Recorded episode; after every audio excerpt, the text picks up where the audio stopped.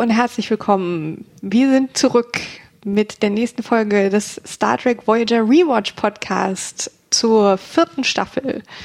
Ja, erstmal Entschuldigung, dass es ein bisschen gedauert hat, bis ihr diese Folge ähm, ja, hören könnt. Naja, es war halt einfach Weihnachten und Neujahr und ein Umzug und überhaupt. Und jetzt, ja, sitzen wir wieder zusammen. Jetzt geht's los. Jetzt geht's los. Die vierte Staffel. Hm. Ich finde ja, so ganz generell war das so nach der dritten Staffel, wo wir ja festgestellt hatten, ah, da waren so viele gute Einzelfolgen und irgendwie, da hatten sie so, naja, wir hatten ja schon, Peak Janeway hatten wir schon erwähnt, dass sie dann erstmal echt langsam anläuft und so ein bisschen, also ich habe mich so ein bisschen schwer getan zum Teil. Ich werde ein bisschen in die Kritik gehen müssen heute. Ich weiß nicht, wie dir das ging. Ich weiß nicht genau. Also ich denke auch, die, die, die einzelnen Folgen der Staffel 3 waren auf jeden Fall sehr viel besser, aber hier hat man das wieder stärker als in den vorherigen Folgen hat man wieder so rahmende Handlungen. Das halt eine Sache, die die ganze Staffel durchzieht, ist halt diese Entwicklung von Seven of Nine. Und dadurch hat man zumindest wirklich einen komplett roten Strang, der fast jede einzelne Folge durchläuft. Das stimmt und ich finde das auch gut und ich fand es ganz interessant, dass ich teilweise mich dass ich sage, der Plot von einzelnen Folgen hat mich nicht so im Hocker gerissen, war mir so ein bisschen egal. Also ich meine, es gibt auch noch andere, klar, die da rausstechen, aber von bei etlichen hatte ich da das Gefühl, aber trotzdem hat mich grundsätzlich interessiert, wie die Entwicklung einzelner Figuren, insbesondere natürlich Seven of Nine, aber durchaus auch mal von anderen irgendwie wie weitergeht oder so der grundsätzliche Plot. Also was da passiert passiert jetzt nicht immer was, aber sozusagen, es gibt ja einmal, also einmal haben wir natürlich die Entwicklung von Seven of Nine, dadurch haben wir dann auch noch einen neuen Spielort, das Astrometrics Lab, ähm, das sie zusammen mit ha Harry aufbaut und dann haben wir irgendwann nochmal ein paar Folgen mit neuen Aliens, den Herogen, wozu wir ja sicher kommen, aber dann haben wir auch noch diese oh, wir haben jetzt eine Kommunikation mit Starfleet und daraus folgen dann auch wieder neue Sachen. Und so ein bisschen ist auch noch ein wiederkehrender Plotpoint natürlich die Beziehung zwischen Belana und Tom Paris. Genau. Mm. Ja, also ich hatte auch das Gefühl, also bei, bei, bei vielen Folgen, die sind an sich nicht gut, aber man freut sich total äh, über die kleinen Szenen, die eigentlich nichts mit dem Plot der, ja. der, der Staffel zu tun haben. Ja, und darüber, ja. äh, ich hatte eine in so einer Tom Paris Folge, wo Tom Paris auch einfach unglaublich nervig war die ganze Zeit und dumme Tom Paris Probleme hatte. Und dann ist gab es, die, halt so ist es die, wo er, wo er dann von so einem Alien, der, der in seinen Körper schlüpft? Ja, genau. Das ist ziemlich am Ende. Ähm, Bu, bu, bu. Vis-à-vis heißt die. Vis-à-vis, genau. Genau. Und Vis-à-vis die 20, genau. Der Plot war auch so lala, ja, ja. Genau, da hat mich der Plot an sich gar nicht interessiert, aber es gab so kleine Szenen, es gab halt auch eine kleine Szene mit, mit Sam of Nine, die total super war und so ein paar andere kleine, niedliche Szenen, wo äh, ich mich total drüber gefreut habe, obwohl der Plot der, der Folge eigentlich total egal war. Total auch, irrelevant, ja. Mir auch Tom Paris komische Probleme vollkommen egal waren, weil man er plötzlich hat, schlecht drauf ist. Man hat gar nicht genau verstanden, was eigentlich sein Problem ist. Oh, ja. mir geht's zu gut quasi. Ich habe einen netten Alltag, eine nette Freundin. Oh, das, das, äh, ich bin gar nicht mehr der Rebel. Ja. ich bin jetzt zu privilegiert und etabliert. Ja, da muss man, da muss man dann schon mal ein bisschen ähm, alles irgendwie in den Sand setzen, so. Damit er sich wieder Ja, genau. Ja, aber das stimmt. Das ist auch eine, die ich so als Beispiel dafür gesehen habe, dass ich zwar, ich fand es halt interessant, interessant, ganz interessant, wie es am Ende die Beziehung zwischen Tom und Belana noch mal ein bisschen festigt und so. Und ähm, ja, und es gibt eben diese kleinen Sachen, aber ja, der eigentlich Plot egal. Und davon gibt es einige, finde ich. Ja, genau. Ähm, und ähm, aber vielleicht fangen wir mal an mit einer, die ja gar nicht so schlecht ist und die wir auch noch nicht richtig besprochen haben, die noch aus der dritten rüberkommt sozusagen, und zwar quasi der geteilte Pilot slash Cliffhanger der dritten Staffel, die Scorpion. Die Scorpion-Borg-Doppelfolge. Genau. Ehe sind die Doppelfolgen in der vierten ja so ein bisschen, die stechen heraus auf jeden Fall. Ja, ja weil, weil die sich einfach mal Zeit nehmen, auch einen vernünftigen Plot zu sammeln. Ich habe halt ja. auch das Gefühl, dadurch, dass sie mehr mehr ähm, durchgehenden Plot haben und mehr diesen Fluss reinbringen, haben sie halt weniger Platz für irgendwelche guten Stories. Und dadurch sind die viele der der der Einfolgen Stories dann dementsprechend auch einfach ein bisschen platt, weil die laufen so ein bisschen an und dann ist es so hups, wir haben keine Zeit mehr. Und dann wird es halt super schnell abgewickelt. Ja, ich finde auch, da merkt man irgendwie, also das ist mir extrem aufgefallen, weil ich jetzt, ähm, weil ich hinkte etwas hinterher und dann habe ich jetzt sehr sehr viele Folgen am Stück geguckt und habe dabei wieder mal gemerkt, ähm, zu dem Zeitpunkt, wo diese, wo Serien wie jetzt Star Trek Voyager eben produziert wurde, Mitte, Ende 90er, da hatte man irgendwie sowas wie Binge-Watching einfach noch nicht so richtig auf dem Schirm. Genau. Also das ist ganz klar, dass die Folgen interessant sein sollen für die Zeit, in der man sie sieht, nämlich irgendwie eine Stunde und man soll möglichst in den Werbepausen nicht wegschalten. Dafür hat man dann mal so kurze Spannungsmomente, aber gleichzeitig muss man irgendwie alles am Ende so weit aufgelöst kriegen, weil dann dauert es wieder eine Woche ähm, oder so. Und ich fand, dann waren doch ein, einige Folgen so sehr Monster of the Week Style. Gleichzeitig wollen sie jetzt aber auch in der vierten gerne ein paar Sachen immer mal wieder aufgreifen und so wirkt eigentlich so ein bisschen, dass sie, als ob sie sich nicht so richtig entscheiden können. Es ist so ein Also- bisschen, bisschen zwischen, zwischen verschiedenen Stilen der Fernsehgeschichte. Ja, ja, schon, schon. Und das funktioniert dann leider oft nicht. Also es ist sozusagen, was mich, was ich gemerkt habe, ich habe auch in der vierten Staffel, man empfindet für die Figuren, man ist jetzt richtig drin, man will wissen, wie die Story weitergeht. Und es gibt ja auch sozusagen eindeutig eine Entwicklung, die sich auf den Rest der Serie bezieht. Die sind jetzt schon mittlerweile vier Jahre unterwegs und das Ganze ist einfach, ähm, man, man merkt Auswirkungen und das Thema Konsequenzen kommt ja auch, wird ja auch so ein bisschen angerissen, zumindestens so ein bisschen. Und ähm, aber grundsätzlich sind die Stories nicht durchgängig sehr gut erzählt. Ja, und man ist immer so ein bisschen enttäuscht, wenn man sich ein bisschen mehr Entwicklung schon erhofft. Absolut. Man, man denkt immer, ah ja, mh, okay, vorbei. Hm, naja. es kratzt dann doch manchmal so ein bisschen an der Oberfläche. Ja, also es ist halt genau diese, diese Mischung. Also du musst das in einer Folge, in einer Woche abwickeln, weil auch nicht, weil Leute auch Folgen verpassen, natürlich, weil du nicht erwarten kannst, dass selbst die Fans immer jede Folge davor gesehen haben. Ich meine, natürlich die, die Hardcore-Fans haben sich Die natürlich Iris, alles auf die Iris und alles auf VHS aufgenommen, wenn sie nicht da waren. aber, ähm, aber grundsätzlich kannst du halt nicht davon ausgehen, dass, dass Ja. äh, jeder jede Folge gesehen hat. Und Ja. deswegen kannst du nie zu weit gehen. Und das ist mir dann irgendwie halt bei diesem, ich gucke viele Folgen am Stück, äh, jetzt aufgefallen, dass es dann doch so teilweise, dass man denkt, puh, ähm, ja, ich weiß auch nicht. Es, es wird so ein bisschen, es wurde manchmal ein bisschen langweilig. Ja. Also, kann man nicht anders sagen. Gut, Scorpion. Aber Scorpion. Scorpion. Scorpion 2, also die, die, der erste Teil der, der, äh, in der vierten Staffel, ist die erste Fernsehfolge, die ich auf Englisch, Englisch gesehen habe. Oh. weil das nämlich so unglaublich spannend war, weil ich diese, ich fand Scorpion äh, als Kind absolut fantastisch und ich war super aufgeregt, weil die Borg da waren und weil alles ganz spannend war und äh, natürlich, wenn man das jetzt als Erwachsener guckt, man weiß, natürlich wird das am Ende einfach abgewickelt und äh, zum Status quo zurückgekehrt, aber äh, das war, wir waren so aufgeregt nach der ersten Folge, dass wir nicht das ganze Jahr warten konnten, bis sie weitergeht und dann im holländischen Fernsehen weitergeguckt haben, wo die Folgen auf Englisch laufen mit holländischen Untertiteln. Nein. Wo, Wie habt ihr holländisches Fernsehen bezogen? Ja, wir haben halt an der Grenze gewohnt, ne? Und dann, dann haben praktisch. wir genau die holländischen Sender empfangen und ich konnte halt auch noch kaum Englisch, glaube ich, war zehn oder so. Und dann äh, habe ich mir das halt mit dem holländischen Untertitel und dem bisschen Englisch, was ich konnte und den Erklärungen meiner Geschwister zusammengepuzzelt, weil mir das lieber war, als noch länger warten. So, so ein bisschen wie, wie später dann mit den Harry Potter Bänden, Ja, wo man dann auch, also ja, wo ich mir ja die da englischen konnte man dann immer nachschlagen, ne? Ja, das stimmt. Aber das finde ich total super. Ja, verstehe ich auch. Also ich meine, das ist ja wirklich, ähm, ich weiß, ich kann jetzt gerade nicht genau sagen, an welcher Stelle die Scorpion 1 zu Ende geht, aber es ist auf jeden Fall super spannend. Also wir haben also dieses Spe Species, äh, also eine Alien, 8472. Alienrasse, genau, die keinen Namen bekommt, sondern nur den Borg-Namen, die ja allen nur eine Nummer geben und äh, die ganz offensichtlich ähm, die Borg komplett aufreibt. Und ähm, wo man sich dann aber eigentlich auch so denkt, das müsste doch die Voyager eigentlich begrüßen. Aber die entpuppen sich dann auch als Bedrohung für die Voyager.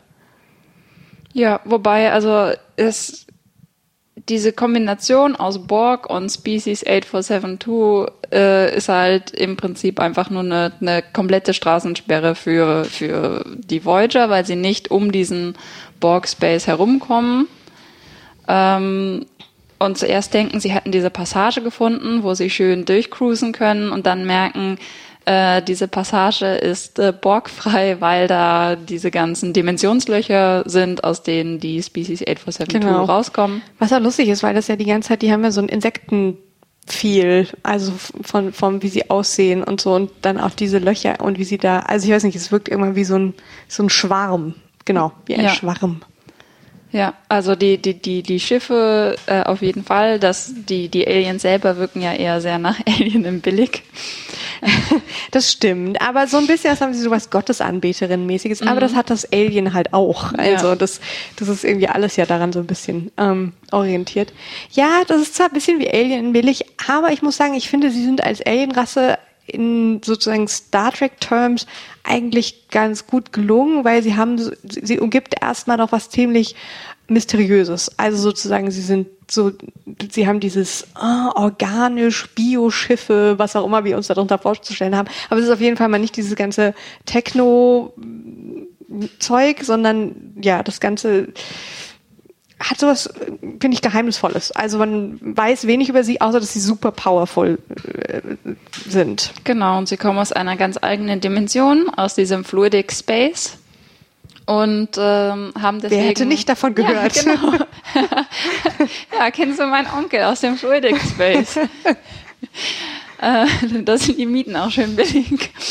ähm, nein, aber, aber dadurch haben sie halt auch absolut gar nichts mit den ganzen anderen ähm, Aliens gemein und natürlich auch komplett eigene Technologie, was halt ganz nett ist, weil die meisten Alienrassen haben halt im Prinzip alle denselben Kram.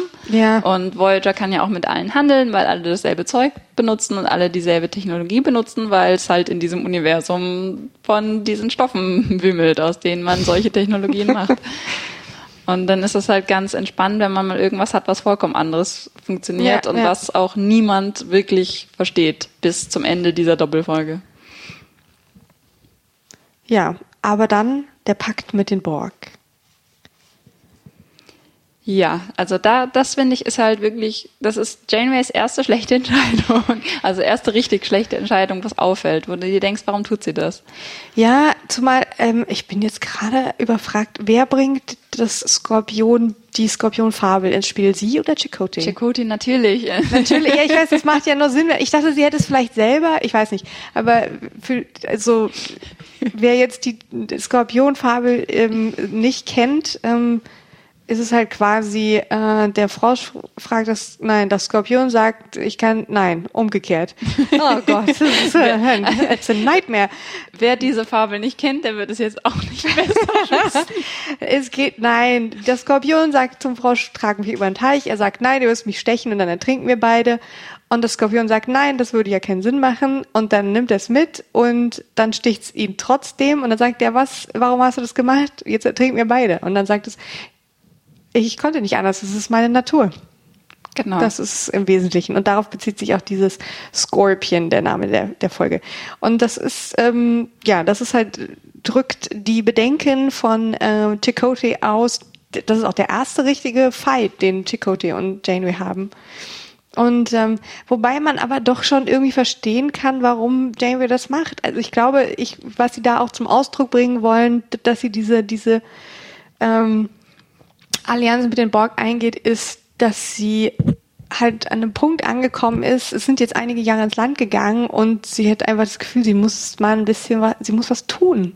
Janeway hat keinen Bock mehr. Ja, vielleicht und vielleicht auch, äh, ja, dass sie einfach ähm, das Gefühl hat, sie hat nicht mehr den Luxus, ähm, sich an so vielen Prinzipien festzuhalten oder sie muss auch mal den Pakt mit dem Teufel eingehen, weil ja. sie einfach keine, nicht wirklich eine Wahl sieht. Ähm, Aber dafür ist das halt direkt schon eine ziemlich, ziemlich krasse Aktion. Ja, also die Borg ist halt, pff, Das sind halt die Borg. Und ich meine, die Bedenken sind ja, ähm, erweisen sich dann auch als Vollkommen vollkommen gerechtfertigt. gerechtfertigt. Und ähm, wobei das natürlich dann in, in, in einem clever gemacht. Sie ist dann irgendwie im Koma, weil sie verletzt wurde und dann handelt Chakotay eben entgegen ihrer ähm, ihrer Befehle und ähm, ja am Ende bleiben sie dann nur noch mit Seven of Nine, die alles Mögliche tut, um äh, das Schiff doch noch zu assimilieren bzw. zu sabotieren, bis, bis sie sie trennen von vom ähm, Kollektiv. Und damit ist quasi ähm, die Folge durch. Und ich meine, damit haben sie natürlich einen cleveren Aufhänger, wie sie überhaupt diese Borg an Bord gekriegt haben. Und ähm, und gleichzeitig zeigt sich, dass ja, Janeway vielleicht da nicht ganz die richtige Entscheidung getroffen hat. Aber wie gesagt, ich finde, man kann es so ein bisschen verstehen. Auf der anderen Seite, finde ich, zeigt sich da das Problem, und das kommt dann auch, finde ich, öfter, dass sie zeigen wollen, ja, es wird jetzt vielleicht auch ein bisschen düsterer und die Figuren sind so ein bisschen rauer geworden, weil die ganzen Erfahrungen und was sie erlebt haben. Aber gleichzeitig sind sie daran ja nicht konsequent. Genau. Und ähm, es bleibt so angedeutet, dass man teilweise nicht weiß, ist es jetzt gewollt oder ist es schlecht geschrieben oder ist es zu böse? Ich weiß es nicht. Ähm, Ja, also ich weiß nicht, ich finde, ich finde, ich kann auch natürlich Jamies Motivation dahinter und ihre, ihre emotionale, ihren emotionalen Zustand, was das angeht, natürlich vollkommen nachvollziehen, weil für sie ist wirklich ihre Aufgabe, immer weiter nach vorne zu fliegen. Wenn sie stehen bleibt, dann muss sie sich damit auseinandersetzen und das, das, das kann sie nicht, das will sie nicht und sie, sie denkt halt, sie hat halt wirklich diese, diese Pflicht gegenüber ihrer, ihrer Crew und kann einfach nicht anhalten. Äh, Ja, ja. Dann wiederum ist halt die, sind die Borg und es ist halt auch ein, der, der Plan, den sie entworfen hat, der hat so viele, äh, so viele Problemstellen, wo Dinge schief laufen können, was Chakotay auch versucht, ihr näher zu bringen, dass sie eigentlich, äh, dass es eigentlich unverantwortlich ist, das zu riskieren. Ja, sie wird dann auf einmal so ähm, die, die, äh, wie sagt man, naja, die, die, die Risikobereite und so. Genau. Und das passt so mäßig zu ihr, ich weiß nicht. Also mutig ist sie auf jeden Fall und erfinderisch, aber da wird sie ja fast so ein bisschen, ähm, mir fällt das richtige Wort dafür jetzt leider nicht ein. Reckless. Reckless, ja, aber auf Deutsch. ähm, waghalsig oder Genau. so. Ja. Ja. Ja, und dann weiß man nicht, ist es jetzt eine, ähm, eine Entwicklung, die ich bei Janeway glaubhaft finde oder nicht. Also ich fände es glaubhaft, wenn das ein bisschen besser eingebettet wäre, wenn das halt ein bisschen organischer sich entwickeln würde. Und hier hast du halt meiner Meinung nach wirklich das Problem, dass Janeway Entscheidungen treffen muss, die der Story entgegenkommen, weil wir wollen diese Borg auf diesem Schiff haben, deswegen wird Janeway sich jetzt so und so entscheiden, damit das alles zusammenkommen muss. Ne? Dass man halt nicht äh, charaktergetriebene äh, Geschichten entwickelt, dass man überlegt, wie sind unsere Charaktere, was könnte dem passieren, wie könnten wir die fordern, sondern wir wollen, dass das und das passiert, wie können wir das ähm, bewerkstelligen. Und das sind halt zwei sehr andere Strategien, Geschichten zu entwickeln. Und ich finde halt, dass Charakter, äh, ähm, äh, die, diese charaktergebundenen Geschichten eigentlich interessanter, weil das ein bisschen authentischer ist den, den Figuren gegenüber. Und gerade Janeway, finde ich, leidet darunter auch mehrfach in der, in, in der Staffel und auch in der nächsten, äh, dass sie halt den, die Story vorantreiben muss. Ja, da wird die Figur dann so ein bisschen instrumentalisiert. Genau. Ja.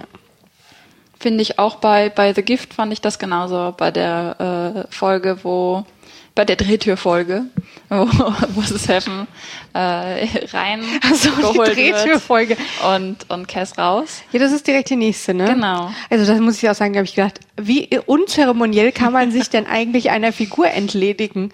Irgendwie innerhalb äh, einer Folge, der direkt der, ähm, ist es die zweite oder die dritte? Die zweite. Genau, es ist gleich die zweite, ja, muss ja. Direkt die zweite Folge der vierten Staffel ähm, wird Cass rausgekickt, weil sie quasi den mentalen Overload hat. Also Ja. nein, sie entwickelt sich weiter. Wie genau erfahren wir eigentlich nicht so richtig. Und warum? Aber Hauptsache, oh, ich muss weg, weil ich würde sonst die ganze Voyager zerstören. Ja, das Beste ist ja, dass Jennifer Lean, die Schauspielerin von Cass, das nicht wusste, bis sie das Skript bekommen hat. So, yay. Okay, du bist raus. Tschüss. Äh, und dazu gibt's ja dann noch diesen, dieses Gericht, ich weiß nicht, ob das stimmt, dass sie eigentlich Harry Kim rauskicken wollten. Das ist, ja, das ist Der wurde dann aber unter die Sexiest 50 Ja. Men gewählt. Ja. Und dann dachten sie, den können wir jetzt nicht kicken, der ist viel zu sexy und haben stattdessen ich weiß nicht, wer sowas über Harry Kim God sagen knows würde. why. Und dann haben sie halt ähm, Jennifer Lean rausgekickt. Also Garrett Wong war unter den Dass er das, dass er da mal 50. reingewählt wurde, wusste ich, aber dass er deswegen in der Serie bleiben durfte, wusste ich nicht. Ja, ich weiß nicht, ob es stimmt. Es ist vielleicht auch einfach eine Urban Legend, aber ich Aber eine das, gute. Äh, eine sehr gute, weil es macht ja auch total Sinn, Harry Kim rauszukicken. Sie haben den in den, in den vergangenen Staffeln ja schon öfter sterben lassen und er ist immer wieder zurückgekommen. Ja, und, Und hat halt auch nichts mehr wirklich, was er beitragen kann. nein, nicht wirklich. Und äh, ich meine, ich muss zugeben, ich äh, finde jetzt Cass als Figur einzutauschen gegen Seven of Nine einen ziemlich guten Handel, Ja. weil Cass fand ich ja immer so ein bisschen hm und ähm, ja und dann ist ihr Abgang war dafür auch mal wieder typisch, weil sie so ich weiß nicht, so super esoterisch anfängt an zu leuchten und ach, ich sehe die Moleküle und ich weiß nicht genau, aber, aber es ist halt, ähm, ja, Cass ist halt ein, ein Manic Pixie Dream Girl im ein Prinzip. bisschen, aber ne, kein spannendes. Mhm. auch nicht, auch nicht wirklich quirky, so, ne, halt Nee. diese, dieses klassische Manic Pixie Dream Girl ist ja die, die junge Frau mit Feenhaarschnitt, die super aufgedreht ist und interessant und irgendwie magisch und Cass hatte den Feenhaarschnitt, war, irgend, war irgendwie Sie magisch. hatte die Augen auf jeden Fall. war irgendwie magisch, aber dann, dann die, die anderen Charakteristika sind dann irgendwie flach gefallen. Ja. Ja, und dann hat man, also äh, böse gesagt, könnte man halt schon ja denken, dass sie sie gegen eine spannendere und irgendwie modelhaftere Figur ausgetauscht Ja. haben. Oh, guck mal, die ist größer als du und guck mal die Beine und naja, also ich meine, zum Glück ist Seven of Nine eine super spannende Figur. Ja. Und ähm, deswegen wollen wir jetzt mal nicht da äh, nur irgendwie äh, Aussehenssachen ähm, Ja, aber das finde ich super, vorschreiben, aber super relevant auch, dass, äh, also als ich diese Staffel das erste Mal gesehen habe, habe ich nicht daran gedacht, weil, wie gesagt, ich war irgendwie zehn oder elf dann nachher bei den deutschen Folgen und äh, ich habe mir darüber keine Gedanken gemacht und ich habe irgendwann viel später, bedeutend später, festgestellt, dass sie Brüste hat. ja, nee, also ich habe mit irgendwem darüber geredet und dann kam, ja, das ist die mit den Titten, ne? Und ich so, was? Was? Das kann doch nicht wahr sein, dass du diesen Charakter darauf reduzierst. Ne? Also mir ist das gar nicht in den Sinn gekommen. Aber Es ist halt total verbreitet bei Seven of Nine einfach nur zu sagen, ja, ja, das war die mit den Brüsten, damit die die Quoten äh, steigert. Was ich wirklich jetzt, nachdem ich die vierte Staffel irgendwie nochmal gesehen habe und auch, ich muss zugeben, ich glaube, ich habe damals von der vierten dann nicht mehr so viel, also ich kannte ein paar Folgen, aber nicht so viel. Und ich weiß aber, dass damals Seven of Nine irgendwie, also unter auch so den Jungs in meiner Klasse oder so, das ist ein total, ja, das war ein totales Thema und ich glaube, irgendjemand hatte einen Pappaufsteller von ihr zu Hause oder sowas. Weil, ja, und, ähm, und deswegen hatte ich immer nur dieses sexualisierte äh, von ihrem Hinterkopf, was natürlich dieses Outfit, das sie stecken, was auch noch glitzert, Ja. irgendwie, was es irgendwie nahelegt. Und ich finde es total schade, weil die Figur ist total super, macht, und wenn man dann die Folgen tatsächlich sieht, vergisst, also ich habe es dann auch irgendwann so ein bisschen vergessen, davon abgesehen, dass sie schon sehr schön ist, ja. Ähm, also halt einfach auch große Augen, ne? Und äh, aber aber ihre Art ist einfach und wie sie das spielt ist einfach viel ähm, ja da tritt das irgendwie in den Hintergrund. Und ich fand es dann eigentlich schade dass dass das dann oft in der keine Ahnung öffentlichen Berichterstattung oder keine Ahnung oder wie es wahrgenommen wurde dass es dann so darauf reduziert Eben, wird Genau, dass sie halt so sehr auf, auf natürlich haben die es absichtlich gemacht, natürlich Ja. haben sie absichtlich diesen, die, dieses blöde Outfit gegeben und, und es ist sehr darauf gepolt, aber es ist ja nicht das Einzige, was sie mit der Figur gemacht haben. Ja. Sie haben ja einfach eine komplett äh, sehr gut durchdachte, interessante Figur gebaut und sie hat trotzdem vollkommen ernst genommen. Sie haben sich ja nicht darauf beschränkt zu sagen, oh gut, wir brauchen jemanden, der hot ist, damit das Leute gucken, sondern auch was mit dem Charakter gemacht. Und ich finde das halt, das ist halt irgendwie so unfair, wenn man, wenn man bedenkt, dass die, dass die Figur dann in der Popkultur vollkommen darauf reduziert wird, obwohl die so viel mehr hat, was irgendwie interessant ist. Das stimmt, aber sie haben es natürlich auch ähm, sozusagen möglich gemacht ja, klar. durch die Outfitwahl und so weiter. Ja klar, es ist, ist auf jeden Fall drin, ne? aber es ist halt, die hat halt sehr viel mehr zu bieten, als sich darauf zu beschränken, so, ach ja, of Nine, das war die mit den Brüsten. Hm. Ja, Und ja, das, absolut. Das ist halt so, das ist halt so schade, dass es halt da reingemischt wird und dass dann natürlich alle anderen Facetten von ihr einfach überstrahlt, weil ja, ja. ja. Ich habe halt ein ähnliches Problem mit Mad Men mit Joan Holloway, die ich absolut fantastisch liebe, Christina Hendricks. Ja, sie ich ist, auch. Sie ist wundervoll. Sie ist, sie ist der tollste Mensch der Welt und wenn du dann in der Öffentlichkeit oder, oder in der Popkultur Geht's immer nur um ihre genau, Kurven, geht's ja. immer nur um ihre Kurven und und du, du denkst dir halt ja was die Frau zu bieten hat, neben den Kurven und wie toll die spielt und wie toll die Figur aufgebaut ist. Und das fällt halt alles flach, weil sie hat Kurven und sie hat Brüste und deswegen muss man erstmal darüber ausgiebig reden und danach bleibt keine Zeit mehr. Ja, das ist traurig. Ja, aber, aber ja, das, das erste Glitzer-Outfit, was Seven of Nine nach ihrer, äh, nach ihrer Menschwerdung äh, bekommt, ist auch, finde ich, ziemlich, ziemlich grausig. Das war auch noch das mit dem hohen Kragen, ne, wo sie so komplett stimmt, eingepackt das stimmt. war. Das ist, also man auch fast das Gefühl hat, ist es jetzt Bodypainting oder aber das, das hat ja der Doktor ausgesucht. sie haben sie quasi auf den Leib gegossen. Genau. Ähm, ja, das später ist besser. Dass so, also, dass, dass so dunkel ist, dass also etwas dunkler, aber es glitzert immer noch bei einem bestimmten Lichteinfall. Ja, die glitzern alle irgendwie, aber sie kriegt dann ein paar andere. Also am Anfang wird sie halt sehr noch auf dieses Roboterhafte äh, Mhm. gebaut. Sie kriegt halt dieses Glitzer-Outfit und sie wird halt super vermenschlicht, dass alle attraktiven Sachen an ihr menschlich sind und dann baut man halt noch so ein paar Implantate ein. Wobei das Augenimplantat ja auch total ähm, irgendwie vorteilhaft aussieht. Also Ja. es gibt hier halt einfach so einen total interessanten Zug. Es ist im Prinzip ein bisschen wie ein erweitertes Make-up. ja, Ähm, genau. das so ist halt ein bisschen merkwürdig, Sexy Robot-Kostüm. weil, weil Borg. Ne? Mhm. Also Borg sind ja sind ja das Gegenteil von Ja, das ist wirklich allem. interessant. Sie, sie sah halt auch als Borg äh, ziemlich grauslig aus. Mit dem Ding, was aus dem Auge rauskommt und so weiter. Und, ähm, und dann auf einmal, das ist dann so, schau mal, was unter dieser Hülle ist. Das, das ist dann schon fast wieder so, ein- so ein Prom-Film. ja, ja, ja, total. Hässliches Entlein, schöner Schwan.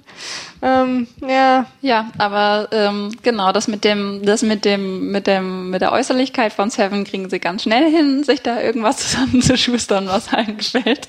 Aber mit dem Charakter und der Charakterentwicklung und ihrer Persönlichkeit und ihrer Menschlichkeit, das ist dann beschäftigt dann die gesamte nächste, also die gesamte ja. Staffel eigentlich. Aber das ist auch super so. Also, Mhm. dass sie auch wirklich, dass sie so, so, ich finde das interessant, weil es würde ja die Gefahr bestehen, dass sie so ein bisschen aufgehen würde in so einer, oh, die ist jetzt so bitchy oder die ist jetzt irgendwie, ähm, also einfach so ein bisschen die schöne, unnahbare, unfreundliche. Aber ich finde es, sie, sie bringen es immer wieder gut in diesen Borg-Kontext zurück. Es wird viel über dieses Thema Individualität gesprochen und Dinge, die sie einfach nicht versteht. Und das finde ich halt irgendwie, da gibt es dann ja Sachen, die einfach auch ziemlich witzig sind, wie wenn sie zum Beispiel denkt, okay, Harry versucht jetzt irgendwie sie äh, anzuflirten und dann sagt sie einfach, wir können auch einfach gleich kopulieren.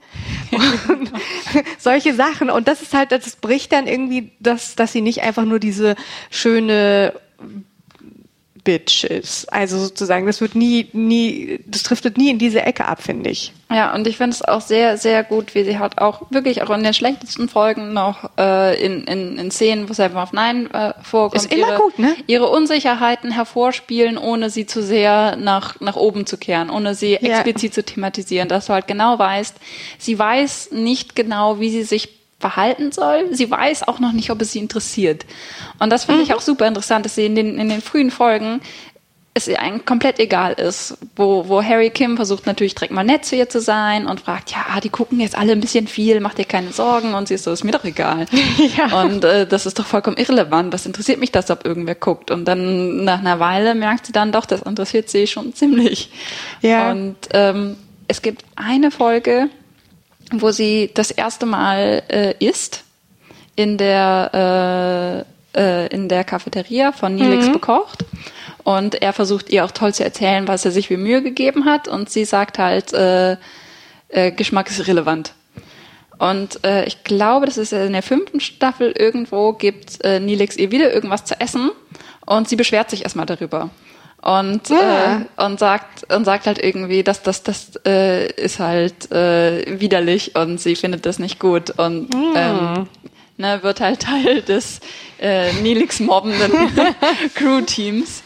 Aber das, das finde ich halt auch interessant, dass sie halt am Anfang mhm. sind die erstmal Sachen egal und sie sagt auch nicht, ich verstehe das nicht, sagt einfach, nö, das ist mir egal, weil es ist irrelevant. Und erst nach und nach merkt sie dann, dass bestimmte Sachen doch irgendwie eine Rolle spielen oder sie auch interessieren, was sie nicht gedacht hätte. Und mhm. dann kommt halt diese Unsicherheit, wie verhalte ich mich jetzt da und wie reagiere ich jetzt darauf und wie, äh, wie erkläre ich, dass es mir doch irgendwo wichtig ist, dass Captain Janeway was von mir hält, ja. ohne dass ich halt irgendwie Schwächen herausgebe oder zu weit gehe. Und äh, ich finde das auch sehr interessant, diese Beziehung zwischen Janeway und Seven, die ja in The Gift eigentlich sehr, sehr, sehr merkwürdig anfängt. Ja. Da, dass das, wo Janeway wirklich einfach komplett vorgreift und ihr ihr jegliche Bestimmungsfähigkeit. Ja, ja, das muss ich auch sagen. Das, fand, das hat mich da in der Folge ziemlich ja, ich weiß auch nicht. Ähm, aber das hat mich dann so ein bisschen überrascht. Dachte ich, ist das jetzt auch so Janeway-typisch? Sie war so knallhart. Nein, du bist jetzt hier bei uns und du bist jetzt du musst jetzt Mensch sein und wir haben das jetzt so für dich entschieden, so in der Art. Ja. Es ist jetzt so. Und, ja, wo ich auch so denke, ist das jetzt, also hat sie jetzt irgendwie jedes Recht verwirkt, nur weil sie Borg war? Dafür konnte sie ja nun auch nichts. Ich meine, ich sage nicht, dass es sozusagen äh, sinnvoll gewesen wäre, sie zurück zum Kollektiv zu schicken, aber trotz allem finde ich das Auftreten von Janeway fand ich da so ein bisschen, hm. Na, ja, Seven of Nine wollte ja sterben. Sie, sie, sie wollte, ja. sie hat ja gesagt, sie wollte zurückgebracht werden. Das, das konnten sie nicht machen aus Sicherheitsgründen, aber Seven of Nine Dann hat eigentlich ja. medizinische Eingriffe verweigert. Und äh, Janeway hat das nicht akzeptiert. Und einerseits, Janeway hat sich ja darauf rausgeredet im Prinzip, dass, dass ähm, Seven of Nine nicht mündig ist, weil sie nicht, äh, ja. weil sie keine, kein Verständnis hat über, über ihre eigene Person äh, aber ich finde halt, Seven of Nine hat relativ äh, selbstbewusst dagegen argumentiert und gesagt, ja, aber du kannst mir nicht mein, meine Rechte äh, entziehen, wenn ich ein Individuum bin. Und Janeway war einfach so, nö. Ja, ich muss auch sagen, ich finde, das wirkt da also, ich weiß nicht, ist ja klar, dass sie Nö sagen muss, weil wir, wir genau, weil. Seven of Nine muss ja weiter da bleiben. Aber ich finde, da hätten sie sich irgendwie ein bisschen was ausdenken können, was ein bisschen, weil Janeway kannten wir doch als eine, die irgendwie wirklich so viele Faktoren immer mit bedenkt und irgendwie eigentlich doch immer die mitmenschliche Seite irgendwie. Ähm, also ich finde, da, das war eine Folge, das fand ich noch mehr als bei Scorpion, dass ich da irgendwie so dachte, hm, das fühlt sich jetzt irgendwie nicht so ganz überzeugend an, ja, was also Janeway ich, angeht. Ich verstehe, was sie wollten. Ne? Also sie wollten halt wirklich zeigen, dass, dass sie haben das ja auch ein bisschen parallel gesetzt mit dem Abgang von Cass, ne? dass Cass sich weiterentwickelt mhm. und deswegen das Schiff verlassen muss. Und da hat Janeway ja gesagt, das kannst du machen, weil ich habe dich jetzt hier vier oder drei Jahre äh, mitgezogen und dir geholfen und dir geholfen, bessere Person äh, zu werden und dir Möglichkeiten gegeben und jetzt bist du so weit, dass du gehen möchtest. Und, und das ist okay und äh, ich traue dir das zu. Und da haben sie es halt ein bisschen im Parallel gesetzt, ne? dass sie halt Seven dasselbe bestimmt äh, erlauben würde, wenn sie das Gefühl hätte, dass Seven in der Lage ist, Entscheidungen zu machen. Aber ja. das haben sie nicht deutlich genug gemacht. Nee. Und, und auch so, dass ich das Gefühl habe, das ist so ein bisschen ah, so ein bisschen überheblich, paternalistisch genau. oder maternalistisch, wie auch immer, ähm, dass sie sozusagen schon weiß, was für alle das Beste ist, ihre Schäfchen, ihre Schülerinnen oder wie auch immer. Und das ist so, dass sie das halt so ein bisschen entscheidet. Und das ist so ein Zug von Janeway, weil ich weiß nicht, ob ich das jetzt übertreibe, aber ich finde, der ist da nicht so der ist nicht so sympathisch, das soll er vielleicht nee. auch nicht sein. Aber passt er zu dem, was wir bis dahin von James gesehen haben? Das ist ein bisschen die Frage. Ja, das Aber gut, ich halt nicht. Nicht so richtig. Ich meine, gut, dieses ein bisschen Lehrerinnenhafte, das hat sie natürlich, äh, oder ja, das hatte sie natürlich auch schon vorher, weil sie halt Captain ist. Sie muss halt auch so ein bisschen sich darauf verlassen, dass sie sich auf sich verlässt. Also sozusagen, dass sie, dass sie davon überzeugt ist, dass ihre Meinung soweit stimmt, wenn sie eine Entscheidung getroffen hat. Das muss man natürlich Captain. Aber hm, ja, das ist, und ich fand aber, ja, The Gift ist so ein bisschen schwierig, weil diese super plötzliche Abgang von Cass und dann, dann irgendwie Seven of Nine, die auch nichts entscheiden darf. Ähm, ja, das ist so ein bisschen sehr holpriger Übergang, kann man mal sagen, in die no nächste Phase von Deep Space, äh, Voyager. Von Deep Space Nine. Ja, ich weiß auch nicht. ähm,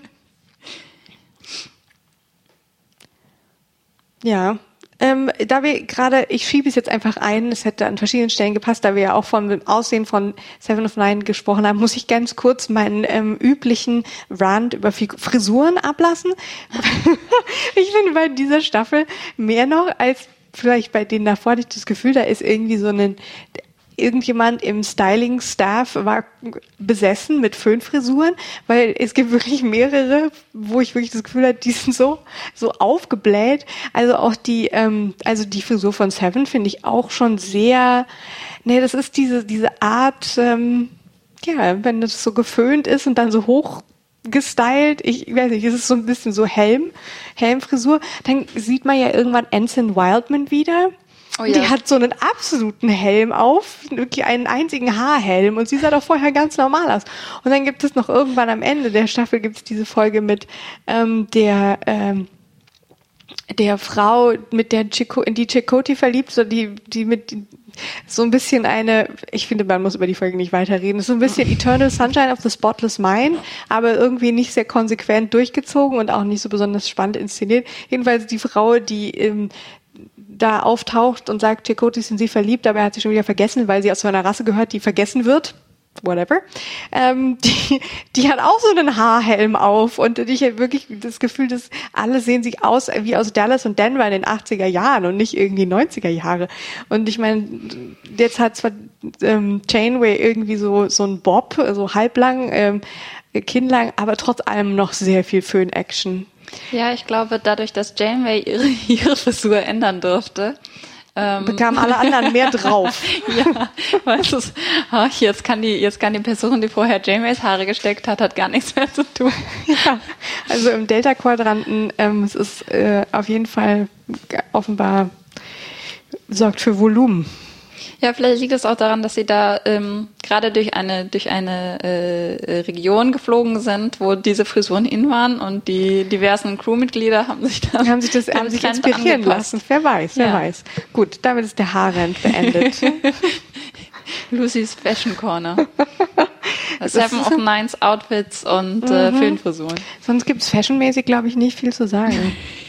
Außer dass äh, Belana fängt am Ende der Staffel an, immer so noch so einen so einen Lab, so einen Labcoat zu tragen. ja, so eine so eine Jacke in denselben Farben wie ähm, eigentlich die äh, das Engineering Stuff anhat und da hat sie dann auch immer noch so Tools drin und sieht so voll labor labormäßig aus. Das ist die die beste die beste Kostümentscheidung, die sie in dieser Folge getroffen haben. Absolut, ich liebe ich diese Jacke. Ja, die ist gut, die gibt ihr irgendwie so ein bisschen Autorität und ähm, und das Ganze wirkt ja, halt einfach nach Ingenieurin in ihrem in ihrer Werkstatt oder in ihrem Labor oder wie auch immer. Ja, sie, sie, sie wirkt halt auch immer super beschäftigt dann nach, mit, ihr, ja, mit dieser ja. Jacke. So, ah, ich bin gerade auf dem Weg hierher und ich habe hier diese Tools und äh, ich kann mal eben da noch reinleuchten und es ist, ist, ja, ist einfach ist fantastisch. Klasse. Also, also äh, Fashion Corner, Belana Daumen hoch, äh, Seven, Seven eher Daumen runter. Ja.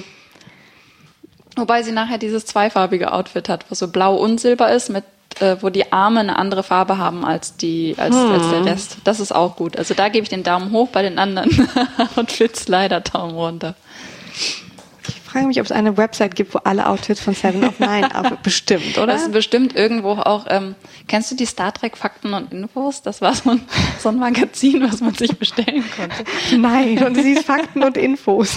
ja, und da waren halt auch immer die ganzen, die ganzen Uniformen durch die Jahre. Äh, für, für alle, für alle Alienrassen und Starfleet und alles. Und da gab es bestimmt irgendwann auch mal so ein Seven of Nine äh, Faltseite, die, das konnte man sich in Ordner einhäschen.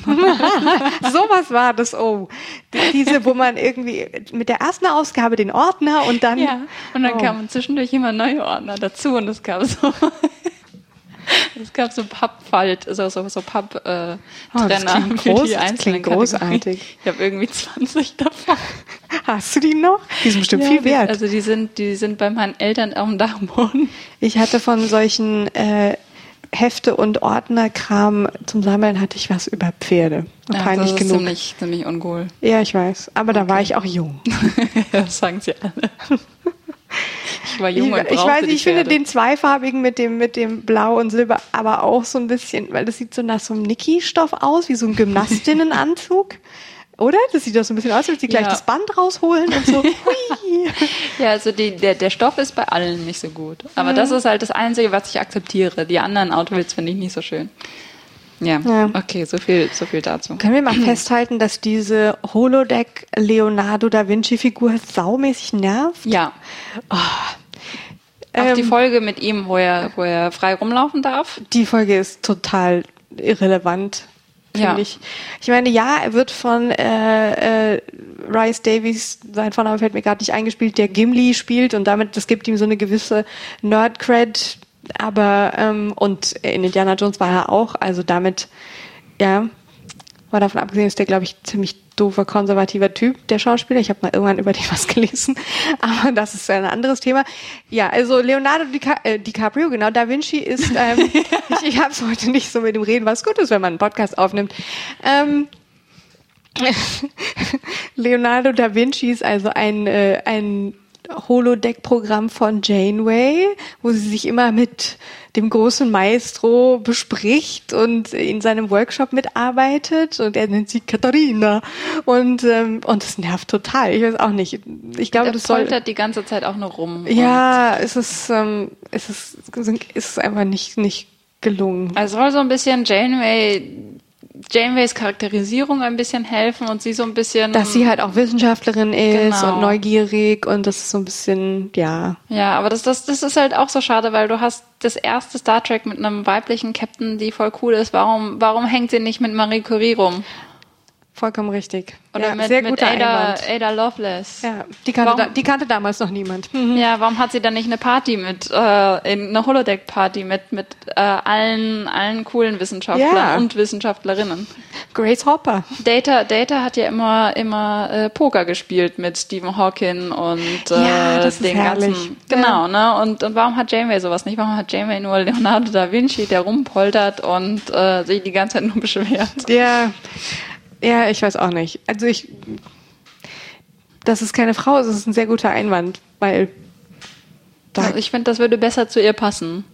Also gerade Marie Curie würde perfekt zu ihr passen, weil, weil die, die also ich finde, sie ist auch teilweise so ein bisschen daran angelehnt, an, an diese Art und Weise, die die Frau hatte. ja, Aber nein. aber nein. Ja, wahrscheinlich, weil sie gerne, ich weiß nicht, ich glaube, gerade wenn es so um Holodeck und so geht, dann machen sie halt gerne immer mal so was ganz anderes. Genau. Also sozusagen, ah, hier, super, Renaissance und dann Ja, ähm, und, und Janeway hat ja immer die ganzen Renaissance-Programme.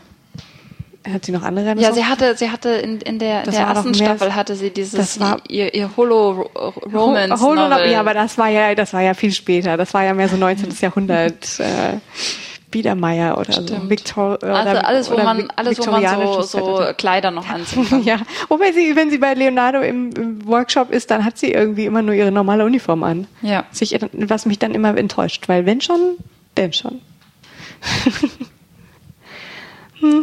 Auf jeden Fall, ähm, Leonardo da Vinci kriegt auch den Daumen runter. Ja, definitiv kein Plus der vierten Staffel. Dann können wir ja mal über die Herogen sprechen. Wo ich Genau. leider auch sagen muss, nicht die beste Alienrasse, die sie sich ausgedacht haben. Ich finde das, wie die aussehen, die Optik, finde ich gut. Also so, die haben sowas Echsenhaftes und äh, auch ganz angenehm. Man hat das Gefühl, sie haben mittlerweile da vielleicht dann ein bisschen mehr äh, Geld für Make-up. Ich weiß nicht, weil in der einen Folge dann durchaus auch mehrere vorkommen und man sieht, die haben unterschiedliche Gesichtszeichnungen und so ein bisschen unterschiedliche Farben und ähm, Ja, generell sind die ja sehr an, an den Predator angelegt. Ja, Na, das, das ist das schon ein bisschen- äh, Species 8472 ans Alien und äh, die Herogen an Predator. Und dann haben wir halt auch eine Folge, wo die beiden sich begegnen und das wirkt dann schon sehr nach, nach einem, äh, wir haben Alien vs. Predator gesehen und, äh, und das hätten wir gerne jetzt auch. Ja, und ich muss aber sagen, mir sind die, mir bleiben die Herogen so ein bisschen egal. Ich finde das, also es soll so eine nomadische Jäger-Alien-Spezies äh, äh, sein und ich finde dieses ganze Jäger-Thema ist so ein bisschen ausgelutscht. Also ich habe da fast das Gefühl, sie machen das, weil man kann dann mal so Knochen und irgendwie ausweiden und das soll so ein bisschen gruselig wirken, dass, dass sie dann halt auf ihren Schiffen irgendwie ähm, ja, dass die halt, wo alles natürlich total düster ist, ähm, dass sie da so, so Netze voll von Knochen und ihre Waffen an der Wand und ihre das Trophäen. Sieht ein bisschen aus wie so ein Wahl, Wahlkutter, als das erste Mal Ja, ja, ja. Hm. Ähm, auf jeden Fall irgendwie roh und ähm, unzivilisiert oder so. Aber ich finde, dass das ganze Thema wirkt nicht besonders inspiriert. Ja, tatsächlich finde ich die Herogen am aller, allerbesten in der allerersten Folge, wo sie vorkommen. Und zwar ist das Message in a Bottle, mhm. wo sie nur versuchen, wo sie nur versuchen, dieses Netz, dieses Kommunikationsnetz zu, ähm, zu benutzen, was sie da entdeckt haben. Und dann schalten die sich, dann schalten die Herogen sich nur mal eben über, über das, äh, ja. über das Com ein und sagen, ey, das ist unsere. Und dann ist Seven so, nö, ich, äh, Nada. Äh, äh.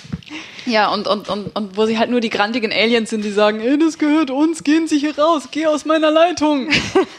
ja, da ja, fand zum, ich sie super. Zumal ich da noch überhaupt nicht, ich kannte halt spätere Folgen mit denen ähm, und da habe ich die Verbindung noch überhaupt nicht gemacht, dass das die sind, weil ich danach dachte, oh, das ist ja spannend. Irgendeine Alienrasse, die wir überhaupt nicht kennen, taucht auf einmal auf dem Screen auf, leicht verschwommen und irgendwie haben sie irgendwie auch noch so einen Mundschutz an äh, und das mhm. Ganze sieht so nach Bane aus, aus ähm, äh, Batman aus und, und ja, und da, da wirkt es tatsächlich spannend weil man noch so, uh, was kommt jetzt? Und äh, tauchen sie nochmal auf und ähm, und es ist einfach so die, so eine plötzliche Erscheinung. Und dann ja, aber das ist halt immer diese diese Sache, die ich auch mit mit Species 8472 habe und mit mit eigentlich den meisten Aliens in Voyager. Super super interessant, wenn du noch nicht viel weißt.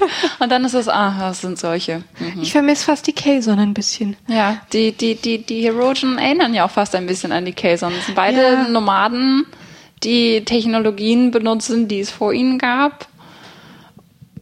Aber da hört es schon auf, weil die Kazon waren einfach die langweiligere Version der ja, Ja, wobei die Kazon hatten dann wenigstens noch diesen Plot-Twist, dass sie irgendwie zwar so total verroht sind und wirken so ein mhm. bisschen dumm, aber es stellt sich dann raus, dass sie halt eigentlich immer total die unterdrückte Rasse waren und sich dann aufgelehnt haben und sozusagen, so, ja, so, Stimmt. Da, da gibt es nochmal so einen netten Twist, dass sie halt eigentlich nicht die, ähm, die Barbaren sind, sondern eigentlich waren es die anderen, die viel zivilisierter wirken. Ja, und bei den Herogen gibt's das alles nicht. Da haben sie dieses ganze Nomaden. Nee, die sind einfach nur schon immer so. Ja, da haben sie das ganze Nomadending ein bisschen ausge, ausgefeilt und, und äh, ein bisschen mehr drüber nachgedacht, wie sie, wie sie funktionieren aber haben ja. ihnen nicht wirklich irgendeine Tiefe gegeben. Also ich meine, gut, dieses, sie, sie folgen irgendwie, also sie versuchen, ich, ich habe wirklich das Gefühl, sie versuchen, sie mit aller Macht interessant zu machen, durch dieses, sie verfolgen, wenn sie einmal Pferde aufgenommen haben, verfolgen sie ihre Prey, was heißt das, ihr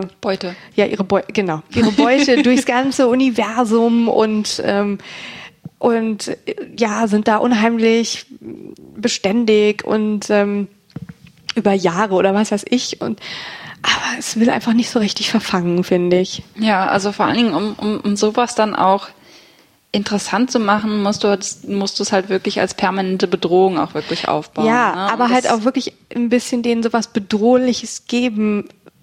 Vielleicht, wenn sie irgendeine Jagdtechnik hatten, wo da hätten, wo man erstmal nicht genau weiß, was passiert hier eigentlich. Also sozusagen das, ich finde, man merkt es bei Voyager sehr oft, dass es dann immer stark ist, wenn du erstmal nicht genau weißt, was passiert eigentlich. Es passiert genau. irgendwas Komisches. Und ähm, deswegen mag ich zum Beispiel die Folge, wo sie, also auch wenn die so mehr so lustig sind oder ich weiß nicht, nicht so relevant, aber zum Beispiel die Folge, wo sie alle irgendwie zusammen einen Albtraum träumen und man weiß einfach erstmal nicht, was passiert eigentlich hier. Und dann ist, ist das Ganze so ein bisschen wie ein frühes Inception. Die ähm, Folge, wo Tuvok nackt ist. Die Folge, wo Tuvok nackt ist, ja. Das ist doch, das, ich weiß auch nicht, aber es ist erstmal einfach nur, dass du denkst, oh, das ist weird und ich sehe die Figuren, die ich mag in weirden Situationen und dann, und dann gibt's dieses, äh, ja, Inception-mäßige ja, so, so, Traum im Traum. Und träumen, aber dieses träumen sie jetzt noch oder nicht mehr und dann, mhm. oh, wir sind doch noch im Traum und das ist gut.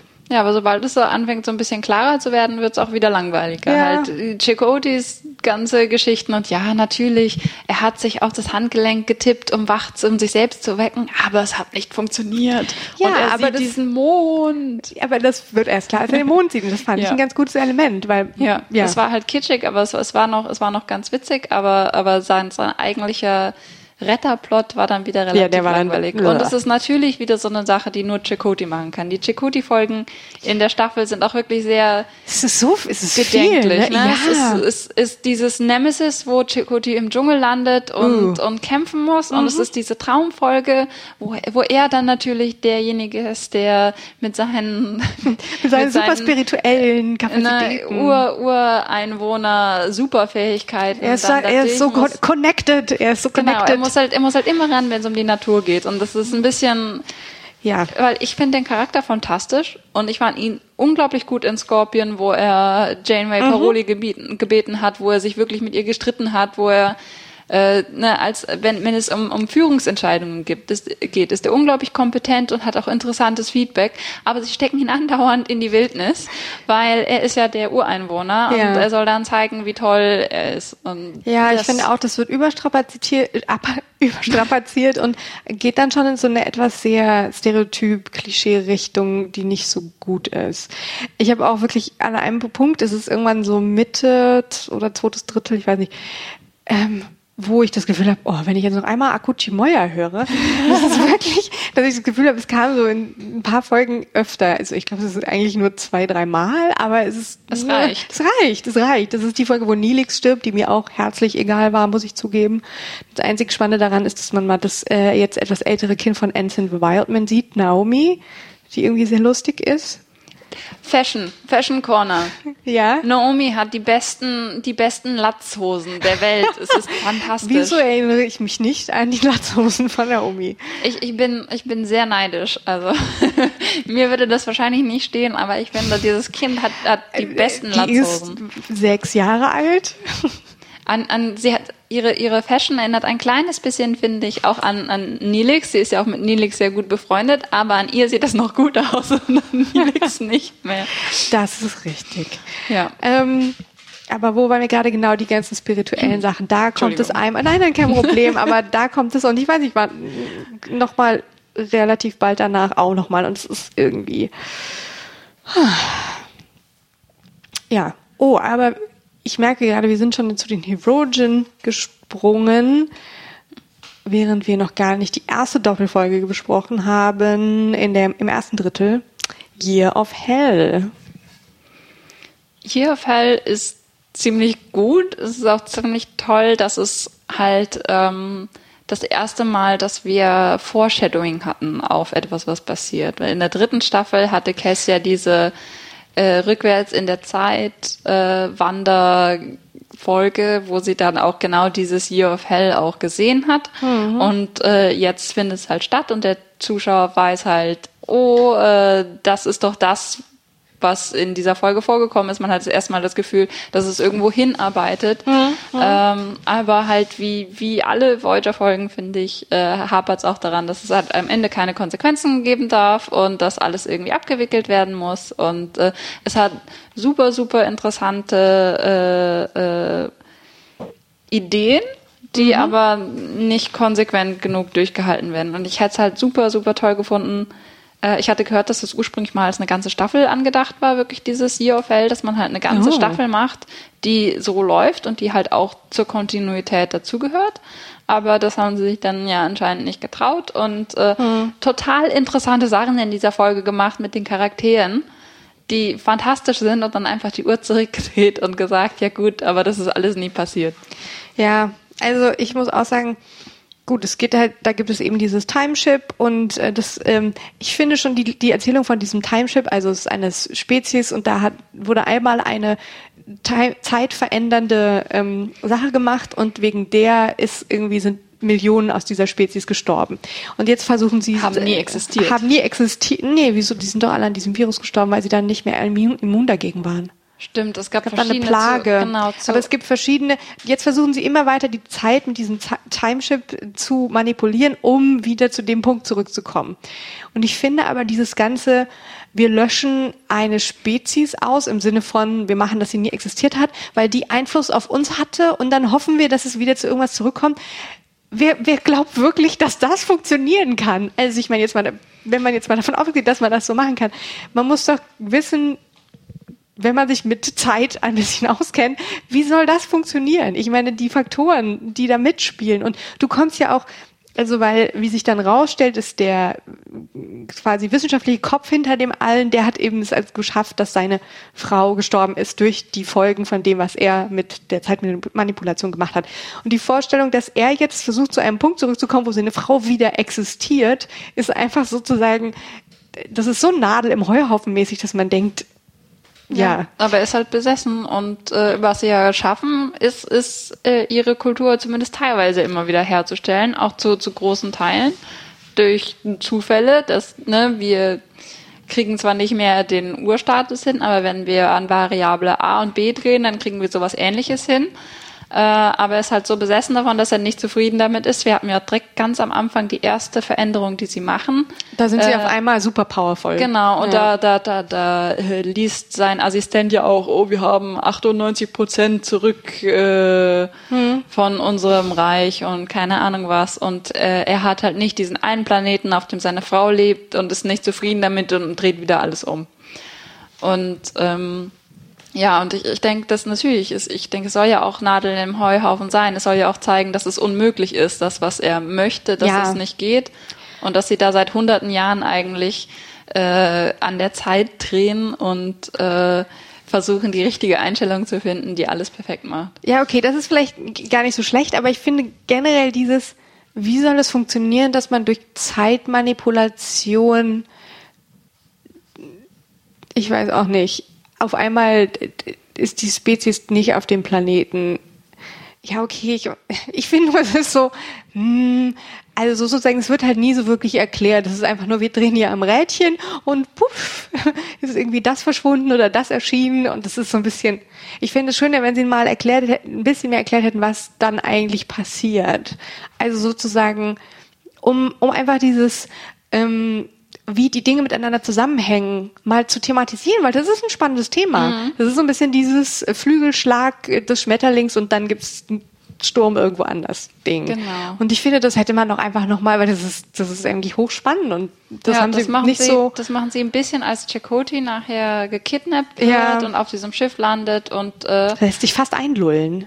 Ja, und, und, und auch versucht, also man weiß nicht genau, was er versucht, weil Nee. zuerst hast du das Gefühl, er versucht, äh, die zu unterwandern und ihr Vertrauen zu gewinnen, aber dann hast du das Gefühl, sie gewinnen sein Vertrauen. Und dann Ja. weiß ich nicht mehr genau, was er eigentlich vorhat. Auf jeden Fall arbeitet er mit diesem traumatisierten ähm, Captain zusammen von dem Zeitschiff und äh, lässt sich da... Ano Anoraks. Genau. Dieser Name. Ich soll immer an Anorak denken. und lässt sich da von ihm einweisen und äh, dann wird halt auch, dann ähm, hat er auch seine ersten ähm, Hypothesen, wie er irgendwas verändern kann und dann wird ihm auch erklärt, nein, aber du hast diesen einen Kometensturm übersehen, der da durchzieht und dann das und das so und so beeinflusst und da kommt es halt ein bisschen, aber es kommt halt, es geht halt nie wirklich super in die Tiefe, aber Ja, ja. das ist halt auch wieder sowas, diese, diese Doppelfolge ist so unglaublich vollgepackt.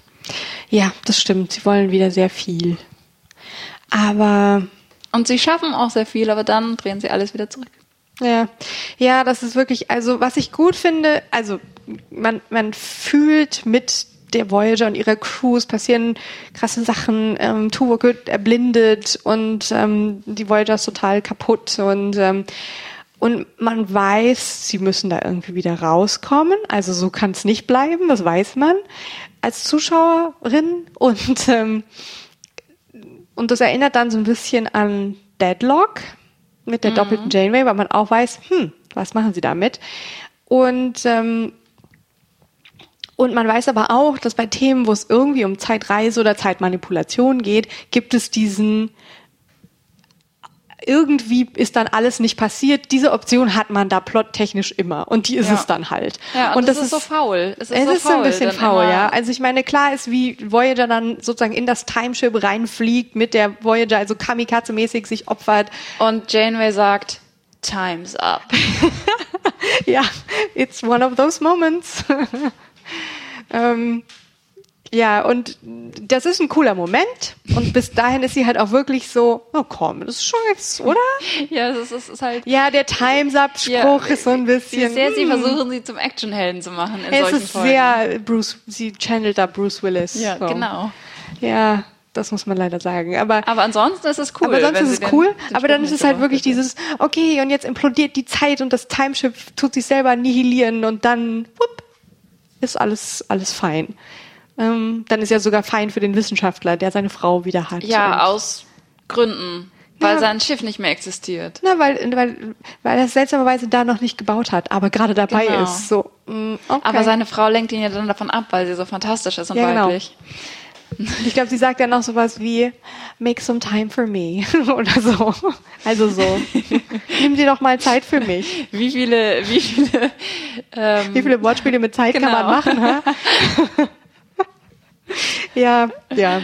Aber ich finde es interessant, weil es trotzdem, obwohl es schon gute Folgen sind, wie gesagt, du siehst irgendwie, wie sie leiden und so weiter, man fühlt mit ihnen. Und das ist irgendwie interessant, genauso wie bei Deadlock, interessant mal zu sehen, dass tatsächlich was passiert. Das so gut, bei Deadlock stirbt ja dann zum Beispiel Harry in der einen Realität und so weiter. Aber ich fand, bei Deadlock ging es um mehr und man, deswegen empfindet man die auch als stärker, die Folge, weil da ja tatsächlich die Konsequenz da ist für die eine Crew. Die eine Ja. Crew opfert sich und stirbt. Fertig. Während, es gibt halt nur zwei. Während hier halt einfach dann am Ende nichts von dem passiert ist. Ja, und ich finde es so schade, dass sie, dass sie Folgen, wo sie sich wirklich was trauen, wo sie wirklich was entwickeln, äh, immer dieses, diesen, diesen Ausweg haben müssen. Zum Beispiel, ich finde es total super, die, die Geschichte mit, äh, mit Tuvok. Dass Tuvok erblindet, der Doktor fällt aus. Und dadurch hast du halt auch diese parallele äh, äh, Entwicklung von, von Seven of Nine, die dann den Doktor nicht mehr hat, die dann an, an Tuvok hängt, die dann natürlich ja, und die so dann letztendlich, bonden. Ja. genau, Das ist eine tolle, tolle äh, Be- Beziehung, die die da aufbauen. Genau, sie haben eine fantastische Beziehung. Sie hilft ihm, er hilft ihr und äh, und klar, Tuvok hat letztendlich dann mehr verloren, weil er kann nicht mehr sehen und er kann vieles nicht mehr, was er konnte. Äh, aber aber eigentlich haben sie halt eine, eine total interessante Beziehung zueinander und wachsen beide auch dadurch. Ja, und die ist dann halt einfach nicht weg. passiert. Ja, ja. Mhm. das finde ich halt super schade, weil sie, weil die das super interessant gemacht haben und auch Seven einfach äh, sehr halt in, in einem Zeitraum von nur zwei Folgen dann eigentlich sehr viel weiterentwickelt haben, Mhm. ähm, was dann ja eigentlich nochmal im ganzen Rest der Staffel äh, äh, auf eine andere Art und Mhm. Weise wiederholt wird. Aber das war einfach sehr faszinierend zu gucken, wie die Ja. beiden funktionieren. Und das ist dann nie passiert und äh, wird ja auch dann nie passieren, weil Ja, in schade. der genau in der Hauptrealität hängt Seven am Doktor, weil er halt noch ein bisschen näher an, an ihrem emotionalen Status da ist und ihr Mhm. da mehr helfen kann und äh, verpasst halt diese fantastische Gelegenheit eigentlich. ja, das stimmt. Das stimmt.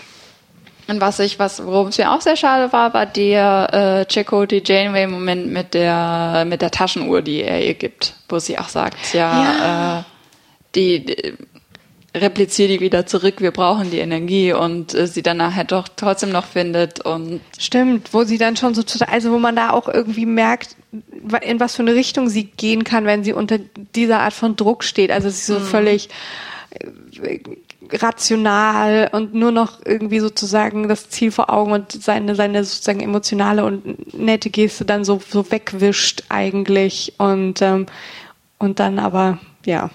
Und das dann aber trotzdem noch, als sie dann später sieht, dass er sich dem Befehl widersetzt hat und die Uhr behalten hat, dass Ja. sie sie dann doch noch annimmt. Stimmt, das ist total und er, schade. Er wird es nie, nie wissen, weil er kommt ja nicht wieder zurück und ähm, dann ist alles nicht mehr passiert. Und das ist, und ich, ich finde aber auch, diese Entwicklung von Janeway im, im Year of Hell fand ich glaubwürdiger als, als viele Entscheidungen und Entwicklungen, die sie in der Staffel an sich getroffen hat. Ja, aber, aber ja, weil sie halt auch, ich finde, das war auch konsistent mit ihrem Charakter bevor, davor, weil sie halt einfach da, äh, sie sind ja, sie sind dabei alles zu verlieren. Sie muss ihre Crew wegschicken. Ähm, sie sind quasi fast ganz aufgerieben und ähm, wie sie sich, sie, sie schaltet dann quasi echt auf den Überlebensmodus und Mhm. Das, ja, das ist gut. Ja, also vielleicht wäre hier auf Hell die bessere vierte Staffel gewesen. Ja. Aber we- wenn sie dann am Ende halt das auch alles rückgängig gemacht hätten, stell dir mal vor, nach wir ein einer, ganzen, nach einer ganzen Staffel machen sie alles wieder rückgängig. Ähm, Ah. it was only a dream. Time's up. Ja. Ja, nee, aber, aber stattdessen haben wir halt diese etwas andere Staffel ähm, mit den Herogen und Seven. Das sind eigentlich die beiden die beiden großen Themen. Ja. Und, ähm, Naja, das und, Ganze, und die Message von Starfleet. Genau, und die, diese, das, die erste Kommunikation mit dem Alpha-Quadranten. Ja, wobei man auch das Gefühl hat, das war dann so ein bisschen überfällig. Also ich meine, es war jetzt Ja. einfach mal Zeit, dass sie in Ja. irgendeiner Weise irgendeinen Kontakt haben. Ja, und mit Year of Hell habe ich halt das Gefühl, haben sie, haben sie das, das Voyager vor der vierten Staffel abgewickelt, weil das war so ein bisschen das, das war halt diese Vision aus der dritten Folge, das war das, was sie sich einmal gedacht hatten, wie Voyager werden kann. Und dann haben sie das in einer Doppelfolge abgewickelt dann noch irgendwann und dann haben sie ein bisschen eine neue Vision angefangen. Sie haben halt was anderes gemacht. Sie haben diese Kommunikation mit, äh, mit Starfleet hergestellt und sie haben haben Sevens Entwicklung nach vorne ge geholt und ähm, Voyager ist dann nicht mehr so allein. Ja, und äh, das ist schon interessant, weil es ganz klar ist, dass sie, dass sie sich da überlegt haben, in was für eine Richtung soll es jetzt gehen. Genau. Weil ja interessanterweise die Person, die in der dritten Staffel das Foreshadowing erlebt oder möglich macht, wird, Cass, ähm, wird dann gleich mal in der äh, Zweiten Folge zweiten gekickt, Folge ja. gekickt. Was ein bisschen absurd ist, weil das bedeutet quasi, dass sie das gar nicht erlebt haben kann. Aber das hieß, es hieß ja dann auch da schon, das ist alles nur eine mögliche Weise, wie dein Mhm. Leben verlaufen sein könnte. Aber das ist ja deswegen, weil sie eben diese komischen Ta Zeitpartikel abbekommen hat. Das macht alles nicht so richtig Nee, viel ist, Sinn. es ist, äh, denk, denk nie zu sehr über, über Zeitmanipulationsfolgen nee, nach. das, das Ähm, geht schief. Ja, nee, aber ich hatte halt wirklich das Gefühl, Year of Hell ist halt die Vision, die sie, die sie hatten, die sie in der dritten, in der dritten Staffel von der vierten Staffel hatten, die sie verworfen haben und die sie dann da nochmal Revue passieren lassen haben Ja. praktisch. Und dann, Aber dann ist ja halt alles nicht passiert. genau, dann sind, dann ist alles nicht passiert und sind in eine andere Richtung gegangen. Ja. Ob das gut ist? Ja, ja. Na, man weiß es nicht. Ich meine, gut, das mit, äh, mit der Message von Starfleet, erstens hatten wir dann mal so ein paar emotionale Momente und dann hast du natürlich mit dem, mit der encrypted, äh, der, der verschlüsselten äh, Nachricht, die, von der klar ist, vielleicht kann sie irgendwie helfen, zurückzukommen oder schnell zurückzukommen und so hat man halt was, was man immer wieder aufgreifen kann und was ja dann auch so passiert. Ja, etwas, woran man sich festhalten kann. Ja. Übrigens ist auch Message in a Bottle die Folge, wo sie das erste Mal durch dieses Relay Kontakt aufnehmen und den Doktor äh, auf ein Schiff im Alpha-Quadranten schicken, was in der Nähe von diesem Relay ist. Es ist eine unglaublich fantastische Folge und ich glaube, es ist tatsächlich dann doch noch eine meiner Lieblingsfolgen der ganzen Staffel. Okay. Ich finde die auch nett. Ich hatte sie jetzt nicht so als Lieblingsfolge abgespeichert, aber ich, ich finde den Doktor halt einfach fast immer gut. ja, Iris? Das ist, ah, das ist, der, der Doktor reißt auch jede, jede, Ja, ja. jede Szene, der, der, der kann es einfach. Ja. Und, äh, und deswegen finde ich die Folge auch so gut. Ich finde sie unglaublich gut, weil, weil, weil sie doktorlastig lastig ist und weil sie tatsächlich, ich glaube, sie ist auch gut, weil sie in eine Kontinuität von Star Trek zurückgeht, in, ein, in ein bekanntes Universum zurückgeht, dass das aber ein bisschen von einer anderen Perspektive beleuchtet wird und dass du dann diese beiden, diese beiden medizinischen Notfallhologramme hast, die beide unglaublich fantastisch sind. Ja. Bis zum geht nicht mehr. Jede, jeder Dialog zwischen den beiden ist perfekt. Das hat Die- schon so was Screwball-mäßiges ja, oder so. genau. Ja, Die beide dann in einer ziemlich machtlosen Position sind und sich mit irgend mit einer mit einer äh, mit einer Enterung, wie nennt man das, wenn ein Schiff geentert wird? ähm, ja, das Schiff wird übernommen von den Romulanern und sie müssen dann ähm, damit klarkommen, sind aber beide in keinster Weise dafür ausgestattet. Ja, wobei der Doktor ist da ja so relativ zuversichtlich, was seine, er hat ja schon so viel erlebt und ist da auch so ein bisschen überheblich, aber ich finde, wenn sie dann versuchen, das Schiff zu steuern und die ganze Zeit nur irgendwie auf Knöpfe drücken und so völlig, das ist schon ziemlich lustig, ja.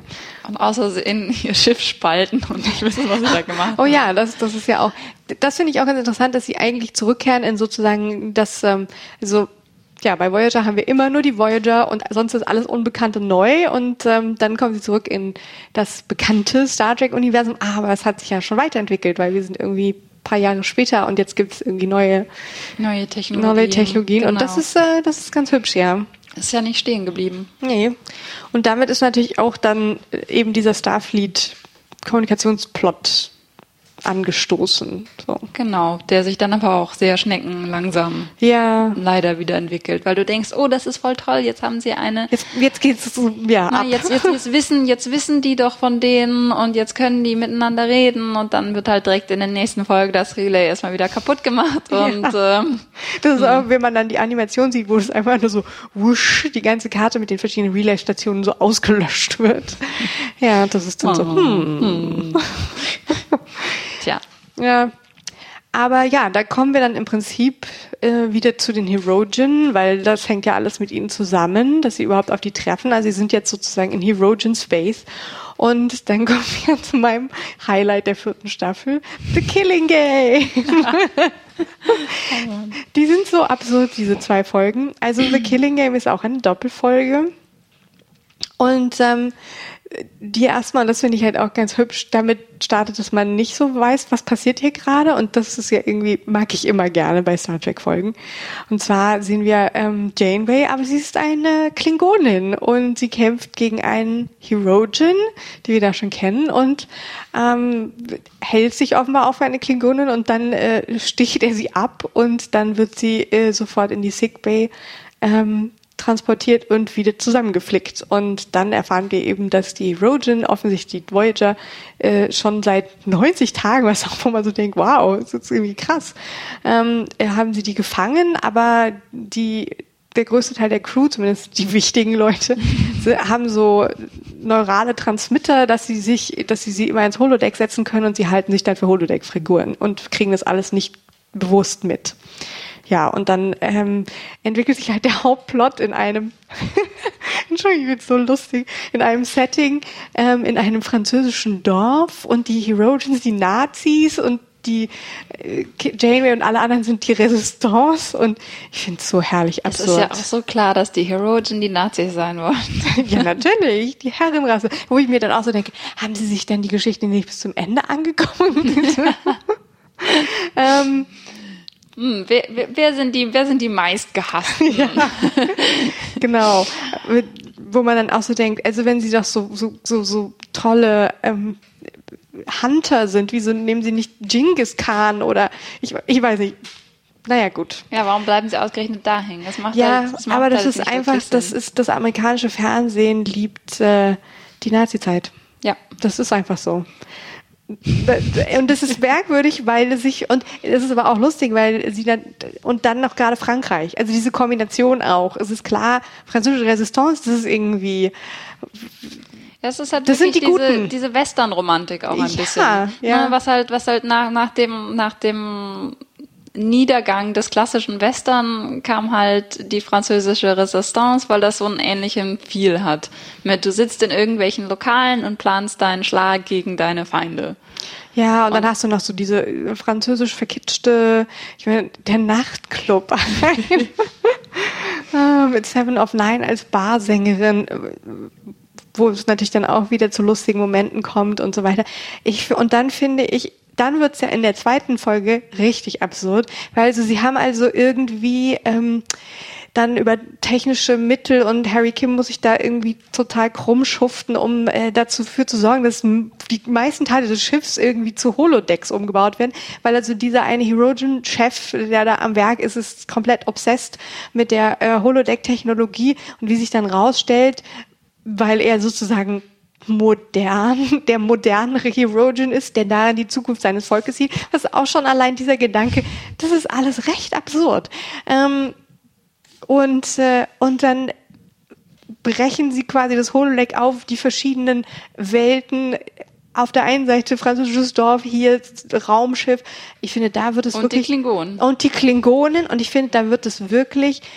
Ich weiß nicht, ob beabsichtigt, aber ich würde jetzt mal nehmen, annehmen, ja.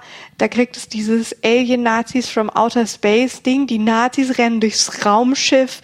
Das ist, das ist, das ist irgendwie wie so 40er, 50er Jahre oder 60er, keine Ahnung, wie so so Trash-Sci-Fi. Ja, Pulp halt. Ja, das ist herrlich. Ich finde es super. Du hast irgendwie Nazis und Resistance mit ihren Baretts und, und irgendwie, und dann rennen sie auch noch durchs Raumschiff. Und das ist, ich finde es super. Ja, also es war halt, ich weiß nicht, als ich die Folge dann, als die kam, äh, in dem Rewatch und ich, ich gucke das Ganze ja mit meinem Freund. Ich habe mir echt, ich, ich konnte mich noch vage daran erinnern. Natürlich, den ganzen Plot hatte ich so ein bisschen im Kopf, aber ich wusste halt überhaupt nicht so. Entweder wird die richtig, richtig gut oder sie wird richtig, richtig furchtbar. Also ich hatte mir echt Sorgen gemacht, mich da dann hinzusetzen. So, hm, ja, wir gucken jetzt diese Folge. Ich hoffe, du hasst mich nicht. Aber dann war sie Gott sei Dank eigentlich dadurch, dass ich weiß, ich weiß nicht, wie viel sie davon ernst gemeint haben und Ja. wie viel nicht. Aber es ist besser, nicht darüber nachzudenken, weil das Resultat ist wirklich, wirklich gut und unglaublich witzig.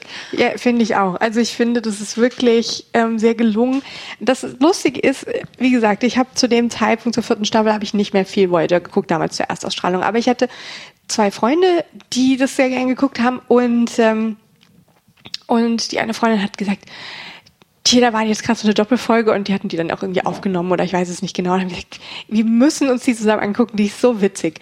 Und, ähm, und das war damals diese, diese Doppelfolge. Und ich muss sagen, ich fand es auch echt gut. Also ich fand es schon damals echt gut, weil ich fand auch damals schon diesen, diesen Resistance-Plot und so und das, ich, ja, ich fand es einfach witzig und, ähm, und ich hatte mich jetzt auch explizit auf die Folge sehr gefreut. Und ich wurde nicht enttäuscht. Also die hat sich auch beim Rewatch nochmal genauso gel- gelohnt.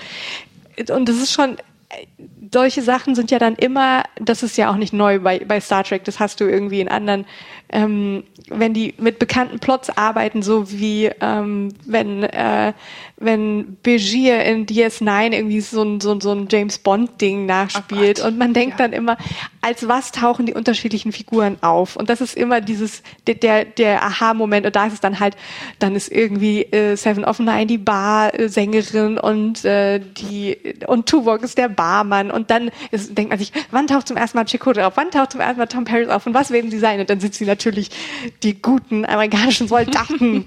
und Und natürlich hatte Tom Paris was mit, äh, Ja. was mit Belane am Laufen. Ja, wo man sich auch denkt, warum sollten die Rogen das daran einbinden, dass das in ihre Story, dass dann irgendwie auch noch der eine Soldat schon mal in dem Dorf war und was mit der Resistancekämpferin hat, die jetzt schwanger ist von einem Nazi. What the Ich, hell? ich gehe mal davon aus, sie haben einfach irgendein, Sie haben wahrscheinlich ein, ein existierendes Programm Ja. genommen, ja. Genau. Das, das, sie hat, sie sind ja immer noch 90 Tage lang damit beschäftigt, diese Database zu sichten von Ja. existierenden Programmen. Worauf ich, wo, wo ich mich aber auch frage, warum zur Hölle ist dieses Programm in der Datenbank der Ja. Voyager? Weil das ist ein bisschen weird. Ein bisschen, ja. Aber vielleicht Das ist also bestimmt Tom Paris gemacht. Ja, äh, vielleicht stellt sich da auch hier irgendwie auf der Voyager gerne in seiner Freizeit in Nazi-Uniform. Das kennt man ja. Ja, man will es Ähm, nicht so genau ja, wissen. Vielleicht ist das in, in 400 Jahren auch noch so. ähm, naja, egal. Auf jeden Fall ist es unglaublich witzig. Es passt nicht so ganz in den, in, also eigentlich gar nicht, in den Rest der Staffel, der halt eher so ernsthaft ist. Ja, Wodurch, also was halt auch dazu beiträgt, dass man nicht weiß, ob sie es ernst gemeint haben oder nicht. Aber Mhm. Zumal die Herogen bis zu diesem Zeitpunkt versuchen sie sie als sehr grimmig und bedrohlich und überhaupt nicht lustig zu genau, sind halt super gefährlich. Ja. Die irgendwie Leute so ausweiden bei lebendigem Leib. Und ich meine, klar, wenn man dann hört, die müssen, werden seit 90 Tagen irgendwie die ganze Zeit von denen quasi abgeschlachtet und dann vom Doktor wieder zusammengeflickt, klingt erstmal schon recht grausam, aber das spiegelt sich ja dann überhaupt nicht wieder in dem, was passiert. Also ja, es wird einmal die Janeway verletzt und einmal Neelix irgendwie, aber ja. Ansonsten geht, wird halt munter geplottet und geguckt, dass sie da irgendwie rauskommen und dann ist es eigentlich Ja, Ja. von der, also äh, gedacht ist das ja eigentlich so, dass sie ja vorher diese ganzen brutalen kleinen Simulationen gemacht haben und das dann halt diese große Simulation ist, wo er Ja. auch mehr lernen möchte über die Kultur Genau, und hast du nicht gesehen. Aber dann wird's halt wirklich einfach nur komplett absurd irgendwo. Aber auf eine fantastische Art und Weise. Ja, ja. Und was ich auch witzig finde, ist, ähm, wie viele Sachen gespiegelt werden, halt in den Beziehungen zwischen den Crewmitgliedern, wenn sie nicht sie selbst sind, wie, na, halt, halt wie bestimmte Situationen wiedergespiegelt werden. Janeway ist natürlich, äh, na, die, Die die, Leiterin. die- die- ja. Janeway bleibt der Captain, auch wenn sie nicht Janeway ist. Ja. Und, und Tuvok bleibt ihr treuster Berater. Ja. Und Belana ist die Ingenieurin, die baut nämlich die Bomben. Und das, und hat was mit Tom Paris. Und äh, ja, und Seven, äh, Seven weiß man erst nicht, ob man ihr vertrauen Genau. kann. Genau, das zieht sich ja durch die ganze Staffel. Diese Vertrauensprobleme zwischen Janeway und, und Seven, wo ähm, Janeway sehr viel von Seven hält und auch glaubt, dass sie Potenzial hat, aber Seven immer und immer wieder ein bisschen in eine andere Richtung will, als, als Janeway sich das gedacht hatte. Und die beiden Frauen dann halt auch ständig ein bisschen aneinander stoßen. Und das wird da halt auch wieder perfekt gespiegelt, damit, dass das Seven ja dann äh, als erstes die Kontrolle über ihre eigene Person zurückerlangt und dann versuchen muss, alles zu sabotieren, ohne dass äh, Janeway das merkt. Ja, die sie dann ja auch fast äh, ab, über den Haufen kn- knallt. Genau, halt wieder die, die gute alte Janeway äh, Erbarmungslosigkeit, dass irgendwas bedroht meinen, meinen Plan Ja. und das muss aus dem Weg. Doch, also ich finde ich find die Folge eigentlich ziemlich gelungen Ja. und macht Spaß. Ja. Ja, und das, äh, äh, das einzig wirklich Blöde an der Folge finde ich tatsächlich das Ende, wo sie dann einfach den, äh, die, die Herogen von ihrem Schiff äh, runterkriegen und ihnen dann einfach die, die Replika, äh, die, nicht die Replikate, die Holodeck-Technologie Ja, das verstehe ich auch nicht. Die sind so normalerweise so zurück, also so zurückhaltend gewesen, damit irgendwem ihre Technologie zu, zu geben, auch schon allein oberste Direktive mäßig. Kann man nicht einfach so die Technik weggeben. Die Leute müssen sich ja selber entwickeln und so weiter und so weiter. Und ich, da war ich auch etwas überrascht. Also ich meine, dass sie dann zu einem Agreement kommen, weil offensichtlich die Herogen sich ja in so einem Punkt in ihrer Gesellschaft befinden, wo einige das Gefühl haben, so geht's nicht weiter, sonst, ja, weil wir müssen uns weiterentwickeln. Okay, meinetwegen, fand ich jetzt auch noch nicht so ganz glaubhaft, aber gut. Aber dass sie denen die Technik geben, ich weiß nicht, ist das, Ja, vor allem ich kann es ein bisschen, ich konnte, ich konnte diesen Austausch zwischen Janeway und diesem äh, Chef Herogen konnte ich ein bisschen nachvollziehen, weil da hatte sie ja auch echt kaum Optionen. Ja. Na, sie hatten das Schiff ja schon. ja. Ähm, aber dann nachher, als sie sie ja eigentlich durch diese komplette Explosion des Holodecks ja Und die eigentlich Klingonen. genau und den Klingonen eigentlich gut in die Ecke getrieben hatten und der äh, ähm, der Hiroge mit der mit der Vision ja dann auch äh, getötet wurde von irgendeinem seiner äh, seiner Handlanger, dann dann hat's halt keinen Sinn mehr gemacht, dass sie dann sagen, ach ja, wir hatten ja vorher diesen Deal, hier nimm diese Ja. äh, Holodeck-Technologie und wir Ja, fliegen weiter. das stimmt. Das ist so ein bisschen, aber das passt so ein bisschen zu der generellen Cheesiness der Folge eigentlich. Ja, aber es passt halt nicht, es passt halt Aber es überhaupt passt nicht in den ins zu Star Trek. Voyager, nicht so wirklich, nee. Ja. Ja, und dann wird, damit werden die Heroischen dann halt natürlich auch einfach abgewickelt. Das heißt, es werden, sie werden ja vorher extra etabliert als, oh, das sind diese erbarmungslosen Kämpfer, dann kommt eine total idiotische, witzige Nazi-Folge und dann sind sie weg. Ja. Ja, Also- und dann ist es auch wieder so dieses, ja, wir sind jetzt aus deren Space raus. Also kann Genau. man sich dann nur so denken. Es wird ja nicht mehr groß erwähnt, aber die Erosion sind dann Geschichte. Genau, die haben ja den, dann ihr Holodeck Abgehängt. und ähm, Weiter, Fertig. ja, ja. ja, und so, so viel Aufbau für dann Aha. ein recht unzeremonielles Ende. Ja, das stimmt.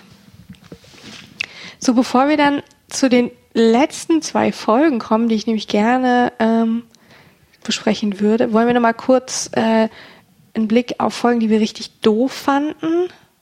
Ich muss nämlich sagen, ich habe mir über eine Folge habe ich mich aufgeregt, ne, fast über zwei. Ähm, Retrospect. Die ist merkwürdig. Die ist merkwürdig. Also ich habe, also es ist Folge 17, das heißt so, hm, noch nicht ganz am Ende, aber schon fortgeschrittener Plot.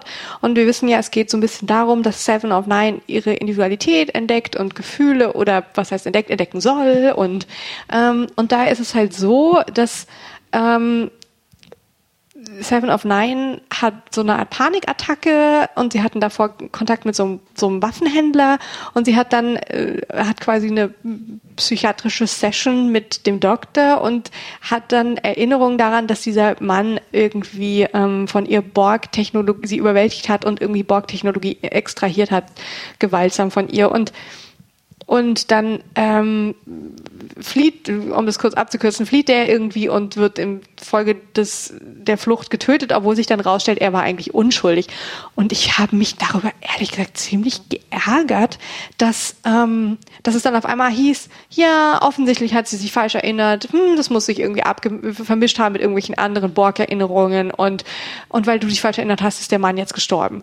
Und dann hat sie quasi äh, auch noch schlecht, ein schlechtes Gewissen, wo sie vorher wütend war und sich sozusagen ähm, ja, äh, ja Gewalt angetan wurde und sie sozusagen Wut empfunden hat, soll sie jetzt irgendwie ein schlechtes Gewissen haben. Und ich dachte mir, der Plot lässt sie komplett ins Messer laufen.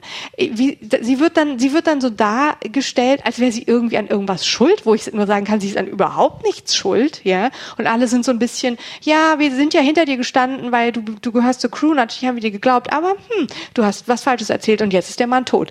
Und ich muss sagen, ich habe mich total aufgeregt über diese Folge. Ja, es ist, es ist total merkwürdig. Es, es ist irgendwie, ich weiß nicht, es macht ein paar Sachen, die eigentlich interessant sein könnten, die eigentlich gut sein könnten, aber es hat überhaupt nicht die Sensibilität, damit irgendwie umzugehen. Ja, ich ja. finde grundsätzlich die Idee, dass sie ihr eine falsche Erinnerung, ne, eine falsche Traumaerinnerung äh, mhm. äh, ähm, gegeben haben, ne?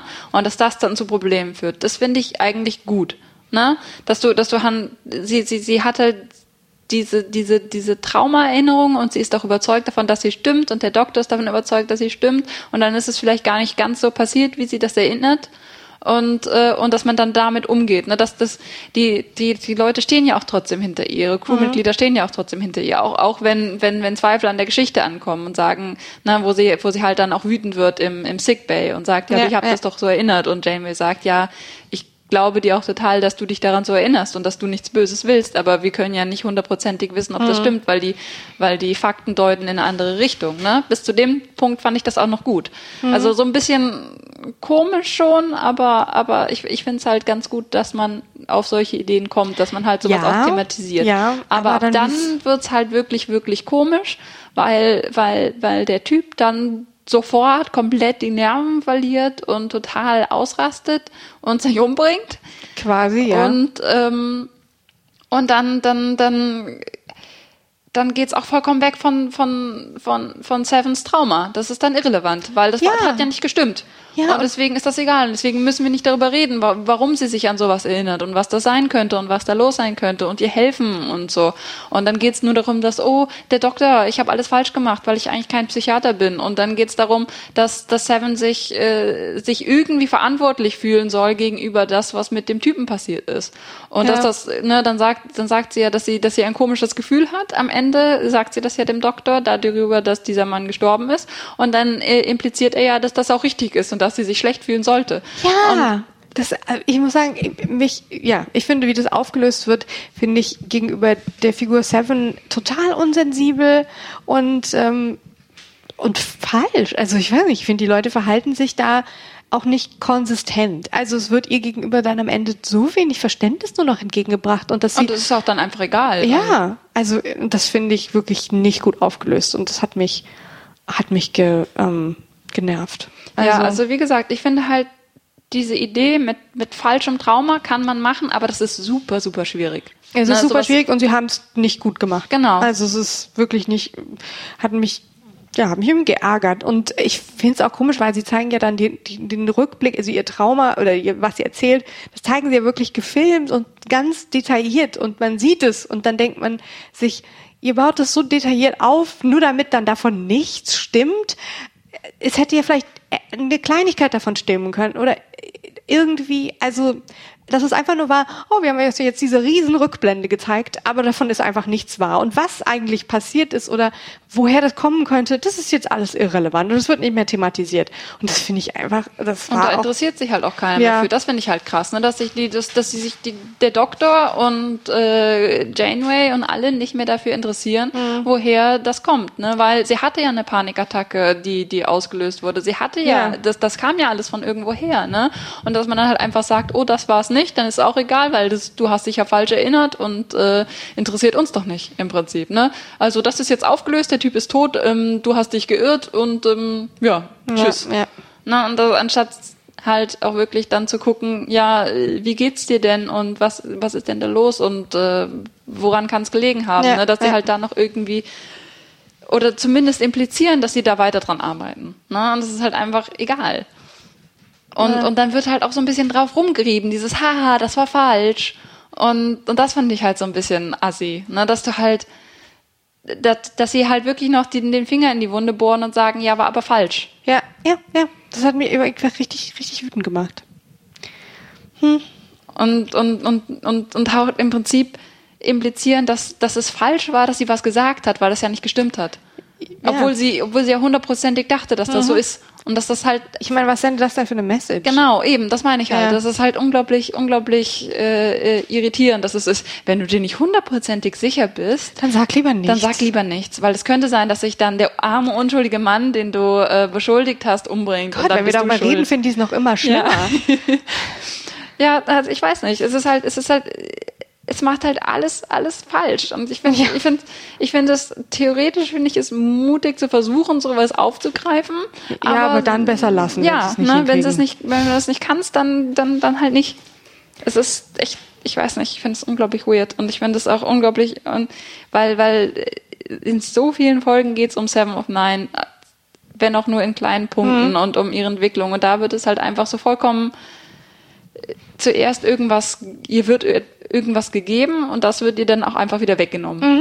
Mhm. Und Und dann hat man das Gefühl, am Ende tun sie es noch so damit begründen, dass es halt ein weiterer Schritt darauf war, dass Seven und Nine ent Ja, entdeckt, wie man fühlt, so. ja, wie, wie man, wie man sich schuldig fühlen kann. Ja, genau, super. Da, da ist sie auf dem besten Wege irgendwie dazu, ähm, wie das so ist, eine Frau zu sein.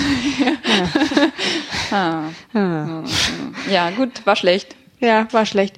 Auch ein bisschen merkwürdigen Twist, finde ich, hat die Folge Living Witness, die 23. Ja, die war auch komisch. Sehr merkwürdig. Irgendwie Das ist so einer der wenigen Doktorfolgen, die ich nicht so geil finde. Ja, ja, ja, ja. Also die Story ist es 700 Jahre in der Zukunft und wir sehen auf einmal, wir sehen erstmal, das, obwohl das erfährt man noch nicht gleich, wir sehen so eine merkwürdige Voyager, wo alle ein bisschen andere Frisuren haben und, ganz wichtiges Detail, Schön. schwarze Handschuhe tragen, Oh, oh. womit wir jetzt schon sehen, die sind offensichtlich böse. Fand ich total Aber cheesy. Janeway, Janeway hat in der Folge dann doch auch diese Föhnfrisur. Ja, aber die hat kurze Haare. Ja, aber so komisch. Ja, so komisch 80s ähm, Nena mäßig. ich weiß nicht. Und aber sie tragen und Chakotay hat irgendwie so die, das ganze Gesicht voller Tätowierung und es ist einfach nur klar, die sind alle böse, weil sie haben schwarze Handschuhe an. Ähm, und ich finde dieses D- Detail ist mir sofort ins Auge gestochen. Da dachte ich so, oh ja, das ist ja eine sehr subtile ähm, äh, irgendwie Styling-Entscheidung, ihnen schwarze Handschuhe zu geben, während sie sich offensichtlich komplett untypisch verhalten und total mies sind und böse. Ja, um dann rauszufinden, okay, das alles ist eine Simulation, die die Geschichte der Voyager in einem Museum 700 Jahre in der Zukunft zeigt, um, äh, weil sie irgendwie in der Geschichtsschreibung dieses Volkes eben äh, das Warship Voyager waren, das irgendwie total ähm, krass da eingegriffen hat in so einen Konflikt, den diese ähm, zwei Rassen, die da zusammen auf einem Planeten wohnen, irgendwie hatten. Und ähm, das erzählt halt eine bestimmte Geschichte und dann finden sie immer ein Backup-Modul des Doktors und der erzählt dann, wie es wirklich war und sagt, hä, das stimmt alles gar nicht. Ähm, und dann kommt es zu äh, ein bisschen zu Aufständen, weil natürlich das Problem irgendwie äh, unterschiedliche Geschichtsschreibung mit unterschiedlichen Schuldzuweisungen und so weiter. Das finde ich alles noch ganz spannend eigentlich.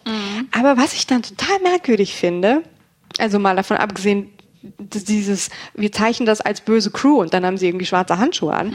ähm, Ich mag es, wie sehr du dich daran aufhängst. ich finde es einfach komisch und äh, Aber wir haben hier wirklich eine, eine ziemliche Fashion-Folge, muss ich sagen. Wir hängen immer wieder an den, an den ich Outfit-Entscheidungen. achte auf sowas. Ja. Das ist ja auch offensichtlich, ich, das ist in Science Fiction ja nicht äh, irrelevant. Ja, das stimmt. Ähm, Und dann ist es so, dass rauskommt, dass es eine total segregierte Gesellschaft mhm. und dass die eine Alienrasse ist offensichtlich marginalisiert und wird diskriminiert, wie ja auch formuliert wird. Und dann stellt sich aber raus durch den Doktor, dass die auch noch in der Geschichte die Bösen waren. Ja? Wo man dann so denkt, das wirkt ja jetzt so ein bisschen so, als wären sie berechtigterweise diskriminiert in der heutigen Zeit, weil sie waren ja damals auch die Bösen, während sie sich die ganze Zeit als Opfer dargestellt haben. Wo ich so denke, was ist das denn für eine Message? Wir haben ein diskriminiertes Volk, es ist jetzt quasi so eine Art Apartheidsgesellschaft. Sie dürfen nicht in bestimmten Bezirken wohnen, sie dürfen bestimmte Schulen nicht bedienen, äh, besuchen. Und jetzt kommt auch noch raus, Sie waren, sie haben sich die ganzen Jahre als Unschuldslämmer, als Opfer äh, dargestellt in der Geschichtsschreibung und jetzt stellt sich auch noch raus, dass sie die Bösen waren. Und ich finde das ehrlich gesagt ähm, so zum Thema Minderheiten und Diskriminierung eine sehr merkwürdige Message. Auch wenn ja dann am Ende wiederum ein paar, weiß nicht wie viele Jahrzehnte oder wie lange in der Zukunft sehen wir wieder das Museum und dann ist auf einmal Frieden und alles leben in Frieden zusammen und das hat natürlich der Doktor ja, letzten komisch, Endes wie das immer funktioniert. Ja, das ist so.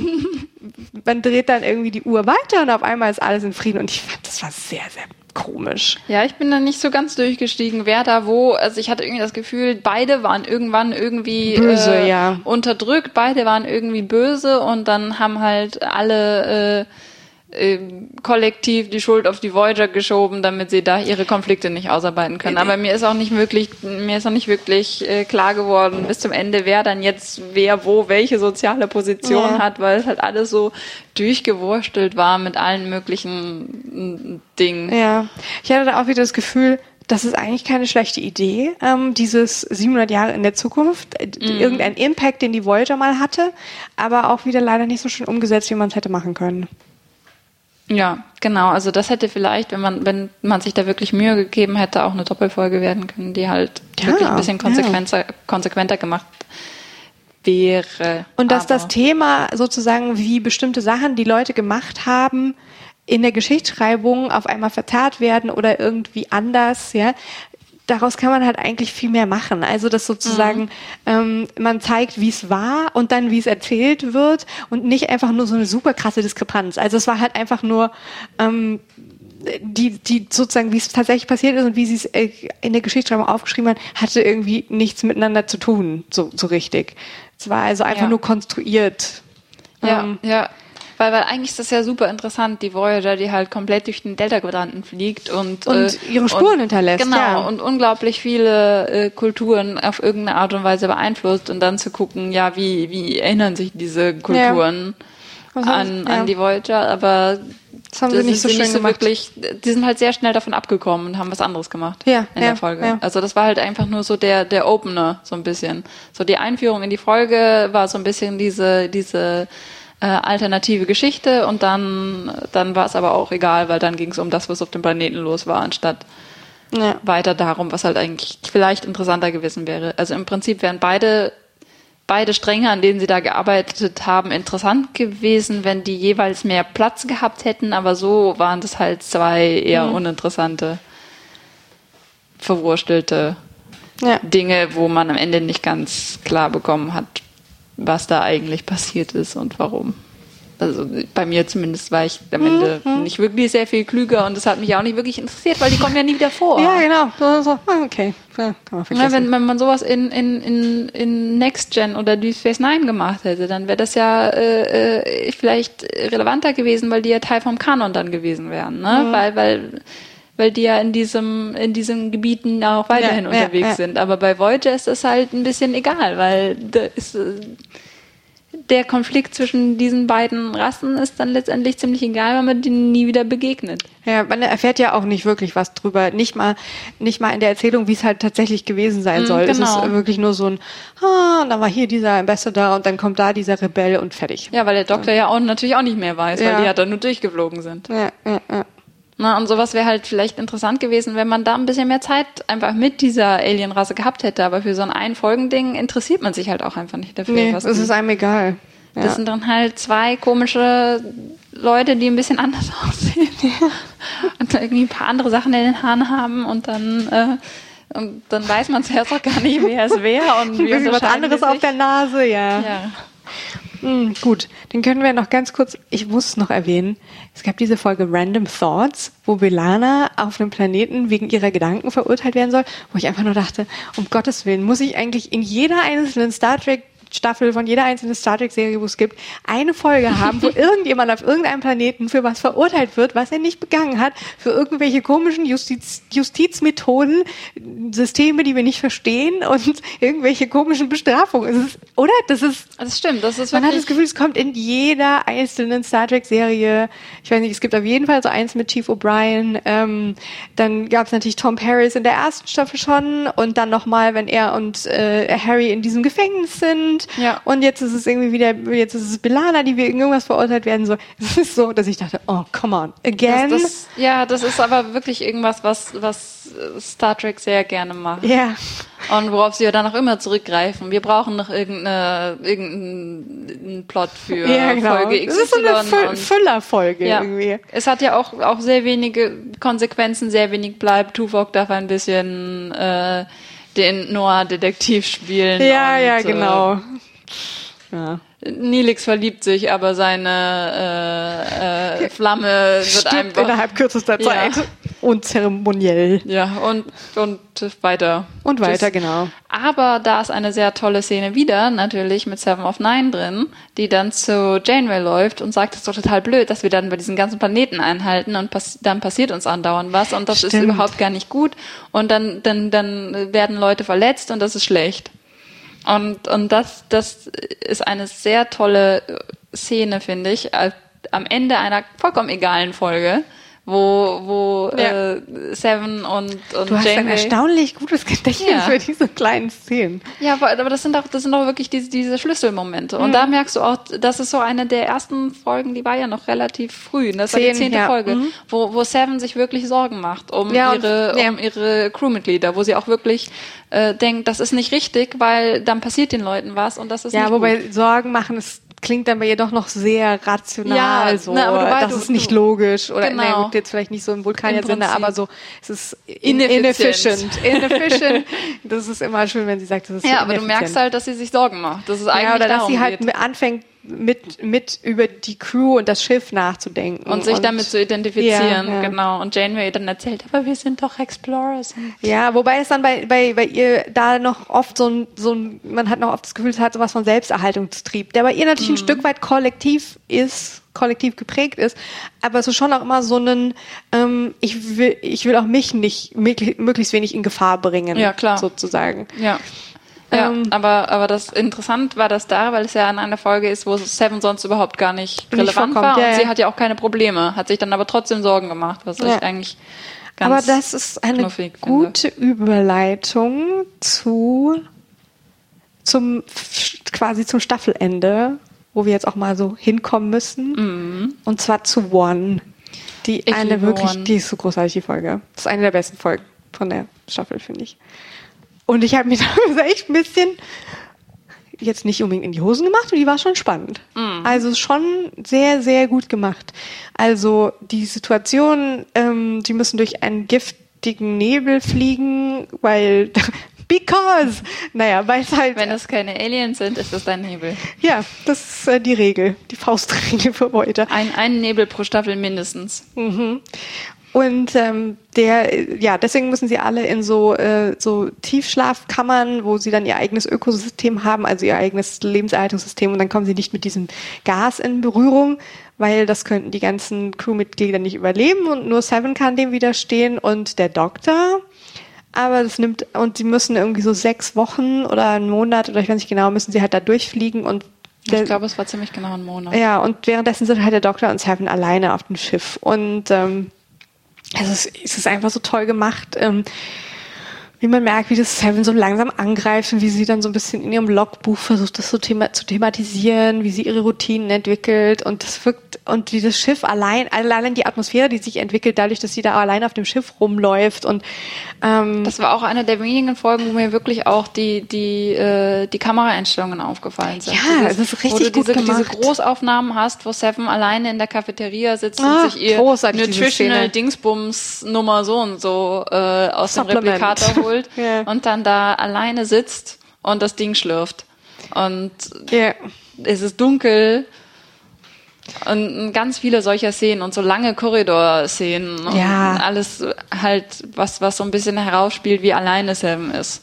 Und am Anfang hat sie noch den Doktor, der versucht, ähm, sie so ein bisschen bei Stange zu halten, aber da hat sie dann auch irgendwann Probleme mit, weil äh, dann, dann fängt sie an, sich mit dem Doktor zu streiten, weil er von ihr Sachen will, die, die, mit denen sie Probleme hat, dann dieses ganze Sozialsein. Und er versucht sie ja auch mit Simulationen, sie, äh, sie an Soziale Situation. ja, so ein bisschen den sozialen Alltag beizubehalten, was ich aber sehr, sehr merkwürdig fand, weil sie, sie, sie steht in diesem Holodeck und soll mit den Leuten kommun- kommunizieren. Tut das aber nicht, ne, mit ihren äh, Holo äh, ähm, Crewmitgliedern und äh, will das aber nicht. Und wenn der Doktor sie dazu zwingt, fängt sie an, die Hologramme zu benutzen, um ihre Probleme zu lösen. Und anstatt zu sagen, hey, das ist die Art und Weise, wie Seven das macht und äh, das, das unterstütze ich jetzt, sagt er, nee, das war nicht so, wie ich das geplant hatte. Weil natürlich, der Doktor ist ein großer Egomane Ja, und hat sich halt immer genau seinen Plan ausgedacht, wer das haben möchte und schaltet das dann aus. Und dann streitet sie sich halt immer mehr und mehr mit dem Doktor und ähm, irgendwann fängt an auszufallen und dann hat sie noch mehr Probleme, weil dann merkt sie ja, dass das mit dem Doktor streiten immer noch besser war, als ganz alleine zu sein. Ja. Ja, ich finde auch schön, wie sich das entwickelt zwischen den beiden und wie dann, wie sie dann aber, wenn sie in Not gerät, weil sie dann nämlich ganz offensichtlich eine Paranoia entwickelt. Was interessant ist, weil sie lässt dann ein Alien an Bo- Bord, das mit ihr handelt. Und man denkt sich schon so, ist es ein bisschen wagemutig von ihr, dass sie den jetzt einfach so an Bord lässt und dann entwischt er ihr und sie ist allein mit ihm auf dem Schiff und, und man denkt sich so, um Gottes Willen. Also ich fand es wirklich spannend und gruselig, weil er dann anfängt mit ihr so, so zu spielen quasi. Und dann, ähm, dann taucht der Doktor eben wieder auf und will ihr helfen und dann stellt sich raus, dieses Alien ist gar nicht da. Ja, man weiß die ganze Man- Zeit, man, man denkt es sich die ganze Zeit, aber man kann über lange Strecken dieser Entwicklung nicht hundertprozentig sicher sein, ob Ja. der echt ist und nicht. Und das haben- finde ich sehr, sehr gut gemacht in der Genau, Folge. weil das spiegelt halt genau ihren, ihren Seelenzustand wieder, dass, dass, dass äh, sie nicht weiß, was mit dem ist und, und wie der existieren kann und wir auch nicht genau wissen, äh, ist er jetzt echt oder stellt, den, äh, stellt sie sie in sich nur vor.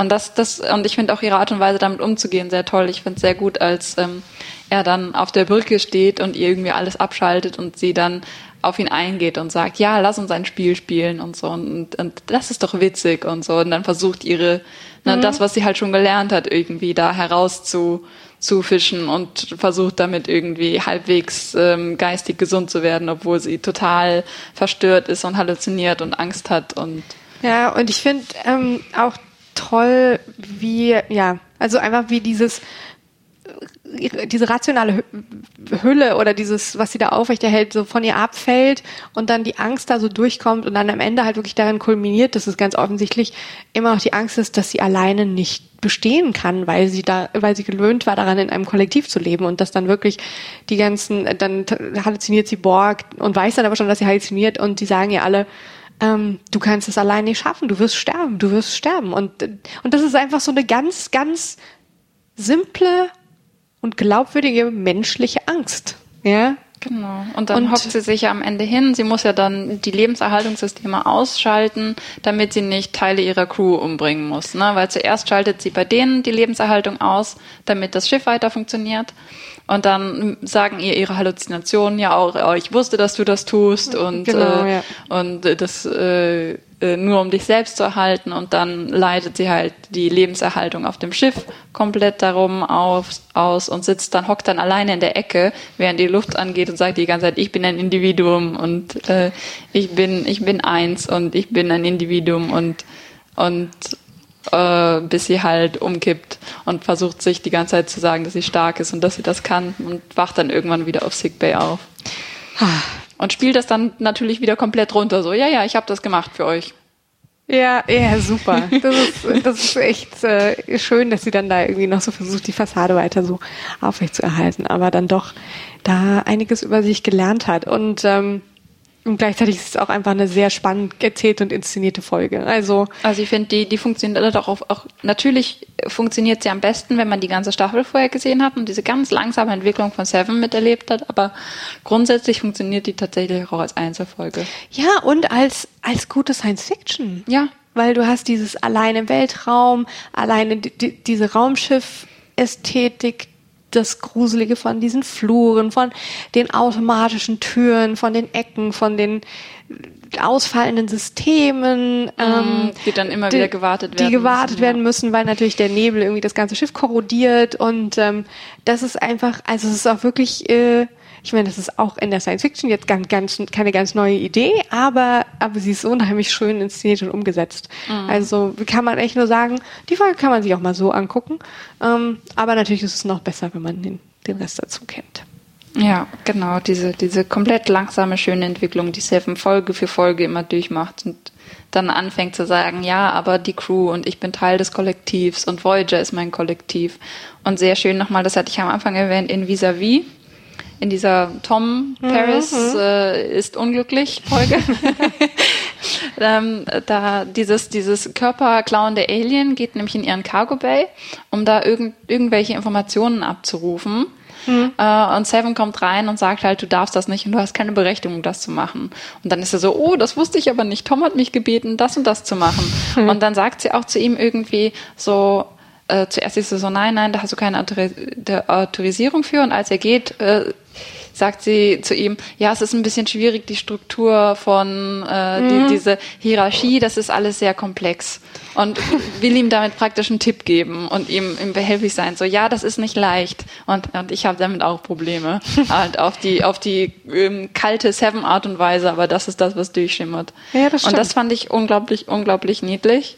Und mehr und mehr solche, solche Momente kommen halt in jeder Folge und dann die allerletzte Folge, Hope in Fear, ähm, ist dann praktisch auch nochmal die Folge, die diese Entwicklung abschließt. Da wird mhm. nämlich sowohl Sevens persönlicher Werdegang so ein bisschen abgeschlossen, als auch diese Starfleet, dieser Starfleet-Kommunikationsplot. Mhm. Und ich muss sagen, ich finde Hope in Fear als letzte Folge der vierten Staffel und das erste Mal seit zwei Staffeln ist, dass wir keine Doppelfolge als Schluss mhm. haben, sondern das wird damit auch abgeschlossen. Und es stellt ja auch wirklich, weil es greift komplett zurück auf die den Anfang der Staffel, nämlich weil wir haben also diesen super genialen Alien-Übersetzer, der irgendwie, also ein Genie, der ihnen hilft, die äh, verschlüsselte Star Trek Message zu ähm, äh, zu äh, übersetzen und auf einmal scheint alles, alle Probleme sich aufzulösen. Da ist dieses super tolle Starfleet-Ship, äh, ähm, das diese neue Slipstream-Technologie hat, mit der sie viel, viel schneller nach Hause können und alles scheint too good to be true, zu gut um wahr zu sein. Und das ist es ja dann auch. Und deswegen hat auch ähm, Janeway von Anfang an etwas Zweifel, obwohl sie denkt, natürlich will sie, dass es ähm, dass es, dass es alles wahr ist und alles stimmt, aber sie denkt irgendwie, das kann doch irgendwie jetzt nicht so einfach sein. Mhm. Und ähm, dann stellt sich eben heraus, dass alles ist ein elaborierter Plan von diesem genialen Alien, dessen Heimatwelt von den Borg komplett zerstört wurde, nachdem die Species 84, wie auch immer. 8472. Also die Super Aliens, die sozusagen die einzige Bedrohung, die es jemals für die Borg gab, die eben in Scorpion äh, vertrieben wurde durch Mithilfe der Voyager, dass die, ähm, nachdem die weg war, sie eben nicht mehr gegen die Borg bestehen konnten und dass sozusagen sie die Voyager, er macht die Voyager dafür verantwortlich. Und ich finde das so spannend, dass sie mit der letzten Folge, die gleichzeitig, also da kulminiert sozusagen der Starfleet Plot mit der Kommunikation, dass sie endlich erfahren, was ist in dieser Message, weil sie erfahren es nämlich dann doch noch. Es ist eben nicht, dass sie ein Superschiff für sie gebaut haben, sondern dass sie ihnen nicht wirklich helfen können. Ja, wow. ähm, das, Auch die tollste, die tollste Nachricht. Wir können nichts. ja, genau. Ah, es tut uns wirklich leid, aber hier sind ein paar nette Karten. Ähm, so. Und dass sie sozusagen, äh, du hast das, du hast so einen Hoffnungsmoment, kommen sie jetzt doch schon nach Hause? Okay, wir wissen, sie kommen noch nicht nach Hause, aber ähm, du hast einen Rückgriff auf die Scorpion-Folge, wo halt auch klar wird, wieder mal, und das in dieser Staffel öfter mal so angedeutet wird, Handlungen haben Konsequenzen und die bewegen sich dadurch den Delta Quadrant und versuchen so ihr Möglichstes zu überleben und nach Hause zu kommen und gleichzeitig berühren sie ganz viele äh, ja Dinge, die da vor, vor sich gehen und das ist halt eigentlich auch echt tragisch, weil dieses Alien im Prinzip ein Stück weit recht hat mit seiner Wut auf die Voyager, weil mhm. die Konsequenzen, die daraus durch ja aus ihrem Handel erwuchsen, haben äh, sozusagen sein Volk zerstört. Ja, und, und weil es auch einfach falsch war, weil weil sich Janeway da in was eingemischt hat, ja. was was nur damit sie schnell nach Hause kommt im Prinzip. Ja. Na? Und ich finde, das, das gibt den Ganzen so eine sehr düstere Note. Ich finde es auch besonders krass, wenn sie halt dann schaffen, dem Alien zu entkommen, der dann zumindest Janeway in den Borg-Space entführen wollte, damit wenigstens sie assimiliert wird als Rache. Janeway und Seven, Seven of Nine. Janeway und Seven of Nine. Und wenn er dann alleine auf, auf, auf der Brücke von seinem Superschiff sitzt und auf einmal hört man eben die Borg die sagt, die, also die Borg mit ihrer kollektiven Stimme, die sagen, er wird jetzt assimiliert und äh, Resistance ist futile und so weiter. Und er sitzt da einfach nur so und, und weiß halt, jetzt ist alles vorbei und sein, er konnte sich, er hat nicht mal mehr seine Rache bekommen, so. Mhm. Und natürlich ist es insofern gut, weil man natürlich nicht wollte, dass er seine Rache bekommt an, an Janeway.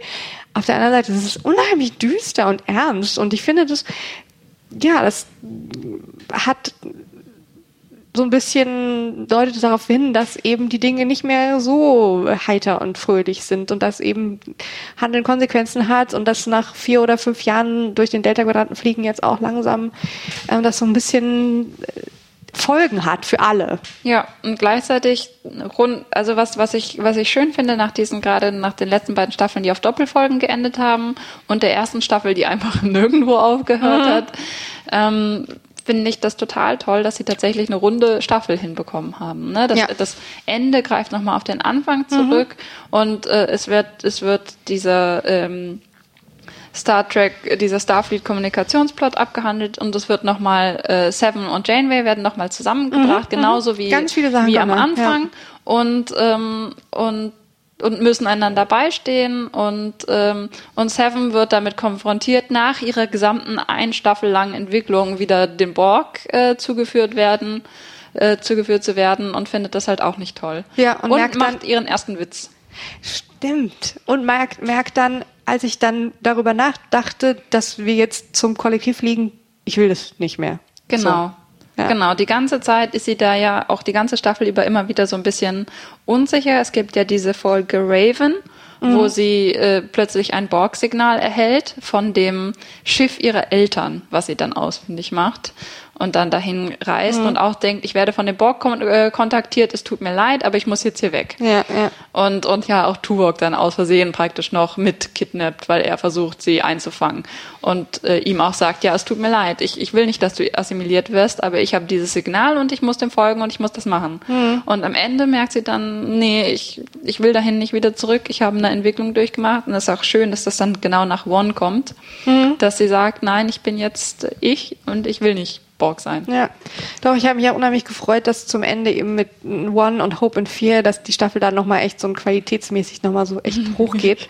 ähm, und, äh, und, und da so eine, so auf einmal so seine ganzen, ganzen Storylines so einfängt und so genau. gar nicht so, ähm, es hatte halt wirklich so ein paar Füllersachen, die nichts mit irgendwas zu tun hatten, mhm. wie eben das sehr forgettable, unforgettable.